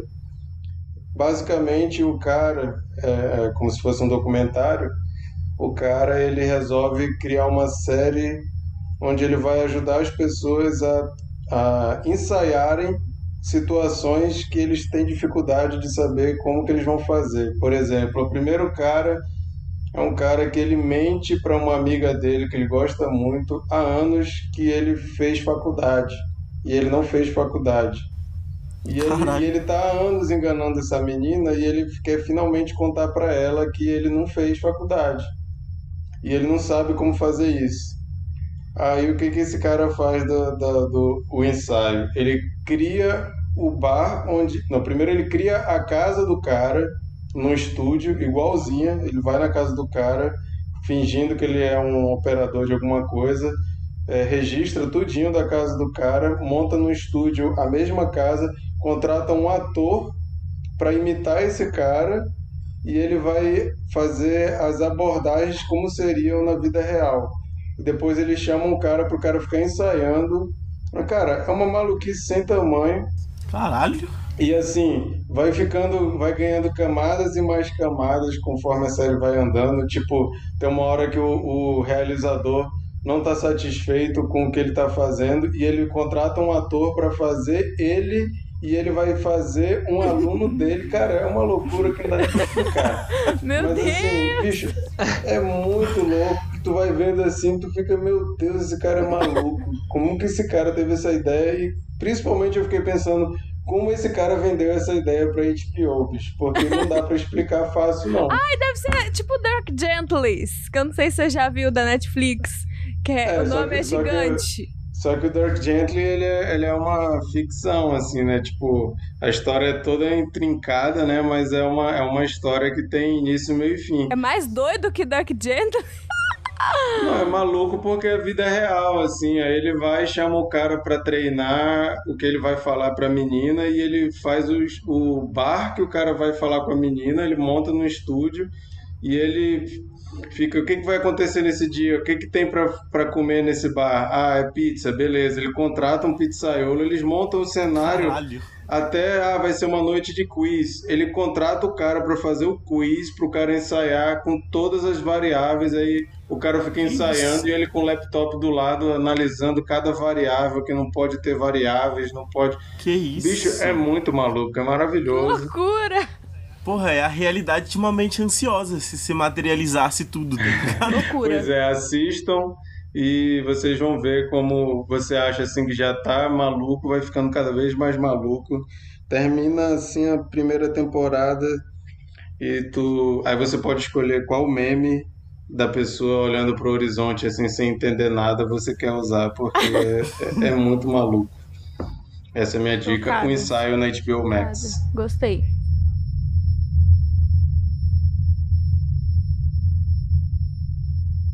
Posso ir? Posso ir? Posso ir? Posso ir? Não, Japa, não pode. Vai, Léo, tô sabendo. É, eu quero indicar uma farofa essa semana. Uma- não, da GK não. Que isso, Mas é quase uma farofa da GK. Of Quero indicar Caralho. aqui um livro que se chama Corte de Névoa e Fúria. Não é de fada, não, né? É pornô de fada, sim. Ah, não, É cara. pornô de fada. Então, Pornô de fada, não. eu quero indicar. Na verdade, o livro 1 chama Corte de Espinhos e Rosas. É. Só se pesquisar na internet pornô de fada que pornô aparece. de pornozaço. É, eu Mano, é um livro que tem uma capa roxa? Sim, é esse livro mesmo. Sei que Não, livro Gai, que por é. favor, Gai, segura. Todo mundo fala dele no TikTok. Então, gente, quero começar falando aqui que Sarah J. Maas, que é a autora desses livros, é a autora que mais vende na atualidade. Já, já podemos falar isso aí. E aí, ela tem essa série de livros que, que eles chamam de Acotar, né? E tem o Trono de Vidro, que é outra série de livros dela. A mulher tem duas séries de livros. E a outra é pornô de fada também ou ela é tipo outra coisa? Diferente. A outra eu não li Ah, tá. ainda, mas é de fada também, é feéricos também. mas não sei se é pornô. Água da fada, hein? É, ela gosta. Agora tá na moda, né? Na- teve a moda dos vampiros, agora tá na moda dos feéricos. Nunca vi. Que, LOL, que aí, moda que é essa? Não sei, Culpa do LOL, não mano. sei da onde que veio, não Culpa sei. de quem? Do LOL. Você acha que os caras que tá jogando de Lux e Lulu é quem? Meu Deus, mano. Olha, olha isso. É... Então tá bom. Então, eu quero indicar o Corte de Névoa e Fúria, que é o livro 2. Por que, que eu quero indicar o livro 2? Porque essa autora fez uma coisa, cara, que eu nunca vi na minha vida. É, ela, essa série é uma trilogia, né, de livros. Agora ela tá fazendo mais no mesmo universo, mas com outra pers- personagem principal. Então a história que eu tô falando aqui é uma trilogia. E. Masashi Kishimoto escrevendo Boruto? É, não, o que, que é isso, gente? Aí ela. O que, que que é? Tipo, o primeiro livro, ela vai contar uma história. E aí no segundo livro, você vai ter uma visão dessa história que ela contou no primeiro livro completamente diferente do que você leu. Tanto que eu li a primeira. Ela mudou a ótica? co- Totalmente. Tipo a, a JK faz em Prisioneiro de Azkaban. Ah, tá, entendi. Tipo isso. Juscelino Só Kubitschek. que ela. Só que não é exatamente aquilo, não. É de uma maneira diferente. Tanto que quando você. Juscelino Kubitschek. Eu também, eu não entendi, não. Ah, ela que fala Nada, fala mano. do JK aí, mano. Já, JK. Caralho. Eu achei que vocês iam É. ignorar, mas. Eu não aguentei. Que que é isso? Eu tentei, eu falei, não, vou deixar passar, né? Na mó série depois disso, na minha mente tá assim: Juscelino Kubitschek, que? Essa é minha cabeça, rapaziada. Desculpa, já. Ele É. falou baixinho ainda. Meu Deus. Não, Mano, e o tom de foi dúvida, um tá pensamento, Juscelino mano. Kubitschek. Foi um pensamento. Eu falei um pensamento. Muito bom, passei mal. Mas enfim. Aí no livro 2, você tem uma ótica completamente diferente dos fatos ocorridos. Tanto que no primeiro livro eu dei três estrelas e no segundo, velho, eu daria 50 estrelas se eu pudesse, sabe? É, é um livro que ele não é, tipo assim, Kafka, igual eu falei no último episódio. Mas ele é muito bom no que ele se propõe, bicho. Ele é muito bom mesmo no que ele se propõe. É uma fantasia adulta, quando, como o Wilson já falou aqui. Tem umas cenas bem assim, pornozão mesmo. Guy, Grandiosa extensão. Grandiosa. Tem essa fala, gente. Grandiosa extensão. Gloriosa, é gloriosa. gloriosa extensão. Muito bom. Muito Incrível. bom. É, eu, ah, tipo, recomendo muito, sério. A fantasia, o mundo que ela criou é muito legal. É assim, gente, é, é livro pra se entreter. É entretenimento barato. É tipo, vai dar namoro, assim, sabe? Não é uma fantasia estilo Game of Thrones, estilo Senhor dos Anéis. É medievalzinho, pornozão, pra você se entreter, mas é muito bom. Bom pra ler no ônibus. Bom pra ler no É ônibus, isso. bom pra dar uma risadinha de gloriosa extensão. Agora é eu, hein? Agora é, É eu, hein? Ai, ai, ai. O que que eu vou? O que que eu vou? Ai, ai, ai. Ah, não, não. Gente, eu gostaria de indicar o livro do Breno Sanderson. Não, mano, não, é sério. É sério, de verdade, é sério. É, atriz Esse menino falou Então, tanto gente, eu vou desse indicar. livro que eu Deixa não eu aguentei. Ah, vai. Eu vou indicar um filme que quando a Japa falou desse filme foi a primeira coisa que apareceu na minha mente, tá ligado? Ela falou que era um, livro, um filme muito sensível, sobre um baterista. Eu fiquei tipo assim, ah, mano, outro filme de baterista, tá ligado? Então o filme que eu vou indicar é o Whiplash, que tem o J.K. Simmons, né? Que é o J. Como assim outro filme de baterista, mano? Parece que é o quê? Velozes e Furiosos, filme de carro. Tem dois filmes de baterista agora. Não, mas é porque é um filme de baterista sensível. eu fiquei pensando só em Whiplash, tá ligado? Parecia que eles iam fazer outra parada igual ao Whiplash. Eu fiquei tipo assim, ah, mano, já, já contaram essa história, tá ligado? Não é igual Tá, o Senhor, entendi, o Senhor entendi. não é igual o Velozes e Furiosos, que, porra, filme de carro, de corrida, tá ligado? Need for Speed do Eita, que cinema. agora os caras estão no espaço, tá? O quê? Você não viu isso, Para. não? É sério? É sério, Não, mano. Jesus Eles estão no espaço. Literalmente. Eles foram pro espaço Foram mesmo? pro espaço, Ok. real. Ah, eu abandonei no, no, no- do Rio, mano. Gente do céu. Eu abandonei em desafio em Ai, Tóquio. gente, eu amo esse filme, eu não posso falar nada, que eu sou comunista e curto Não, é péssimo, meu Deus do céu, é ruim demais. Voltando pro Whiplash. É um filme muito bom, muito sensível, a montagem dele é perfeita também, as músicas são incríveis, o moleque se fode, mas no final dá tudo certo. É diferente desse que. Desse, não, esse, nesse daí também dá tudo certo no final. É diferente do livro que a Japa me indicou que não dá tudo certo no final. Oh, meu Deus, eu traumatizei o menino, cara. Léo! Eu tô indicando, espalhando a palavra de uma série do Mike Flanagan, que é o que fez é, Mansão, a Re- Maldição da Residência Rio, que é a Missa da Meia-Noite. Que é tipo. Ela tem uma premissa totalmente diferente da série principal dela, dele, que é meio que mostra como que a religião é moldável de acordo com aquele que tá pregando a tal religião. Que é tipo. Do nada tinha um padre na cidade, esse padre hum, desaparece e chega outro padre para substituir ele.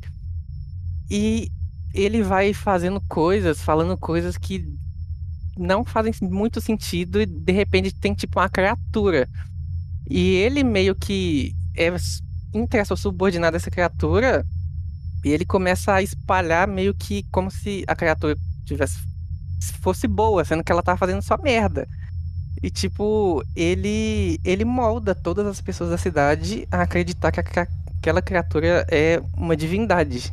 E é muito, muito foda. Eu sei que o Jimmy Que nunca vai ver essa isso? série, que ele é meio hater, acima de tudo. Sim. E ele é o cara mais cagão da história. Então é impossível ver, só que é, apesar dela ser de terror, ela não dá medo. É meio que tipo aquele suspense de tipo, ah, o que, que vai acontecer agora? Ah, Ai, mano, eu ai, sou é cagão bom. mesmo e a um Larissa também é cagona. Então é, realmente não vou ver. Eu também tenho medo. Apesar de que. Falando, mas eu também sou muito cagona e eu também tenho muito medo. Seu Acho nome que nem eu não vou ver, não. vou. Vai ter um pi durante todos os foram ditos. Um bilhão de pizza. Tem na onde, ô Léo? É Netflix. Ok. Mano, eu vou ir na onda do Marquito aí. Eu vou indicar uma experiência. Vou indicar uma coisa assim. Sei lá, velho. Não, não, não, tem, não tem muito o que dizer, só sentir. Eu vou estar indicando o filme A Montanha Sagrada do Alejandro Rodorovsky. Que Coisa de é a gente coisa cult. mais. Hã? Coisa de gente cult. Desculpe interromper, mas esse nome parece muito um filme do Jack Chan, mano. A Mano, é a coisa mais bizarra que eu já vi na minha vida. É... Eu descobri esse cara quando eu fiquei fissurado por Duna no meio de 2020.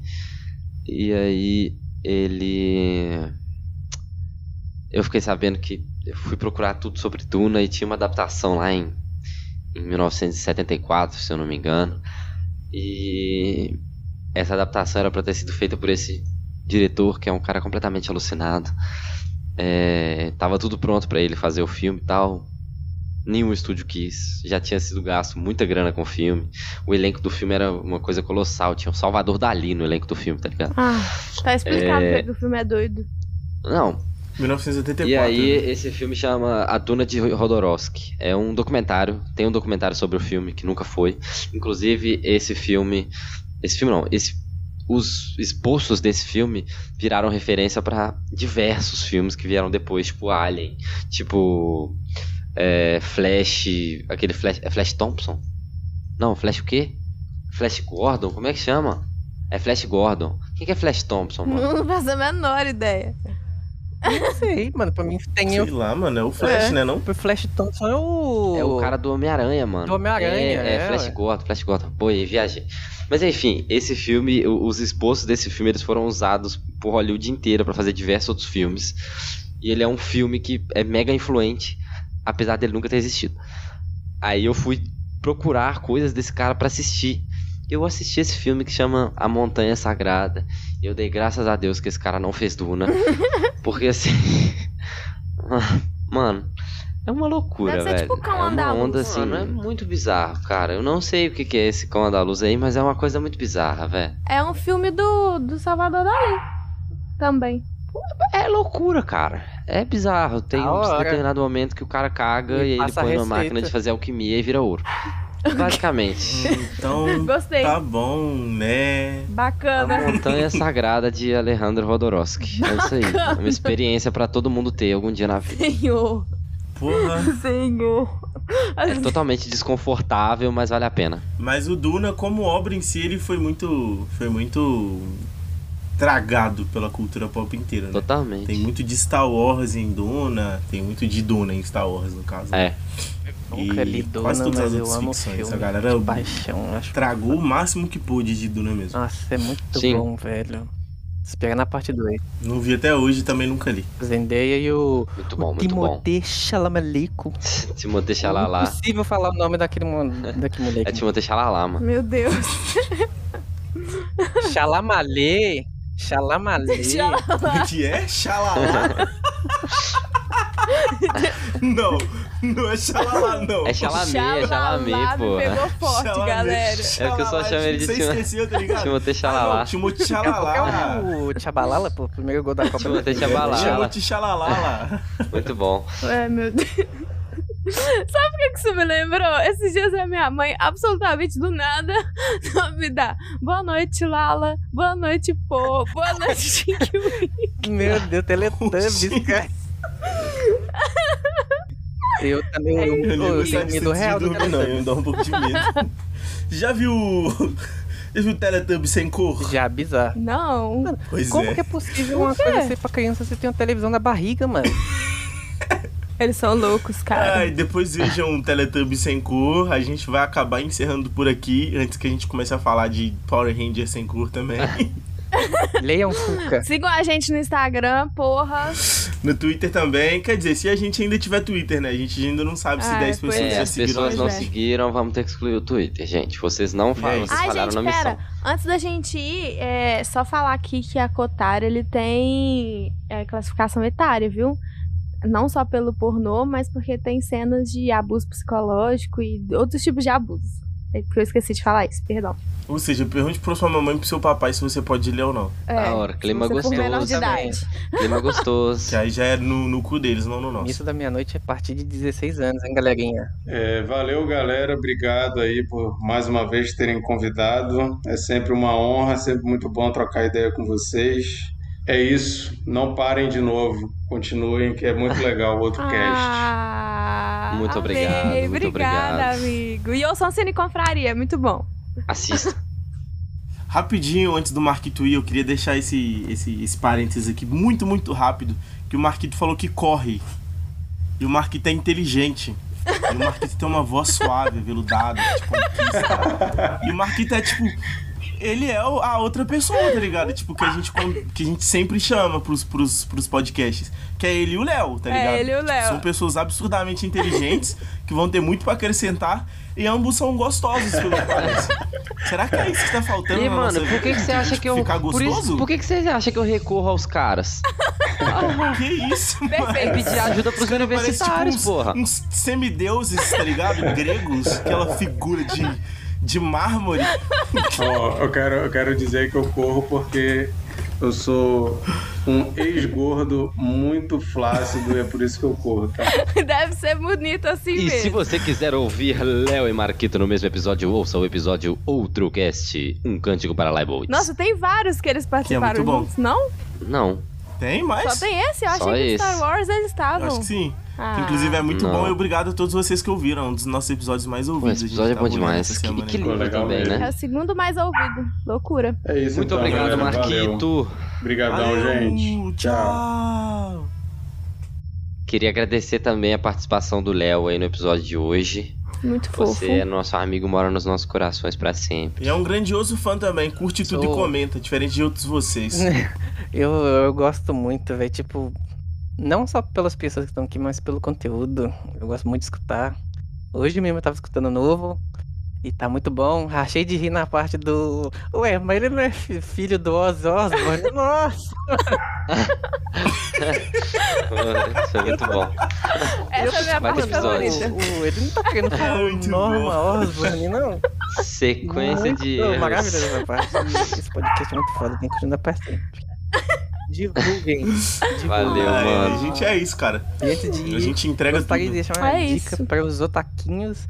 Leiam Fuca. É um mangá sobre música que Aí, é ó. Fuca. foda. Não posso dar spoiler, Ó. senão perde a graça. Fuca, F-U-K. Fuca? Eu entendi Puka. Puka ama garu. Ele é bonitinho. Ele é bonitinho. Ninja, Ninja, come macarrão. Não, é muito- Puka elevada, Puka elevada na hora. Não, não vejo anime, tem que ler o mangá. O anime é a merda. É porque, tipo, tem um plot no mangá que no anime não tem. E faz total diferença. Nossa, ele é fofo esse mangá. Anime, né? Perdão. É tipo The Promised Neverland, então, né? A segunda temporada que eles simplesmente cagaram e foda-se. Não, não fala, não fala disso comigo, não. É dois animes que você não pode falar Não, perto de mim. Promised Neverland eu Ah, não. comecei do primeiro episódio. que Começou a isso? falar de anime, eu vou estar encerrando o podcast. Muito obrigado pela sua presença. Até a próxima. Por que, que não pode falar de Shingeki nem de, de, de perto de você, mano? Cara, eu fico transtornado, cara. Você já viu o final de Shingeki no Kyojin? Claro, é péssimo, mas no Então. mangá é ruim também. Horroroso, eu fico puto. Mas Promised cara. Neverland, eu gosto do final do mangá, mano. Não, eu, depois que sai da merda da, da casa, fica um cocô, cara.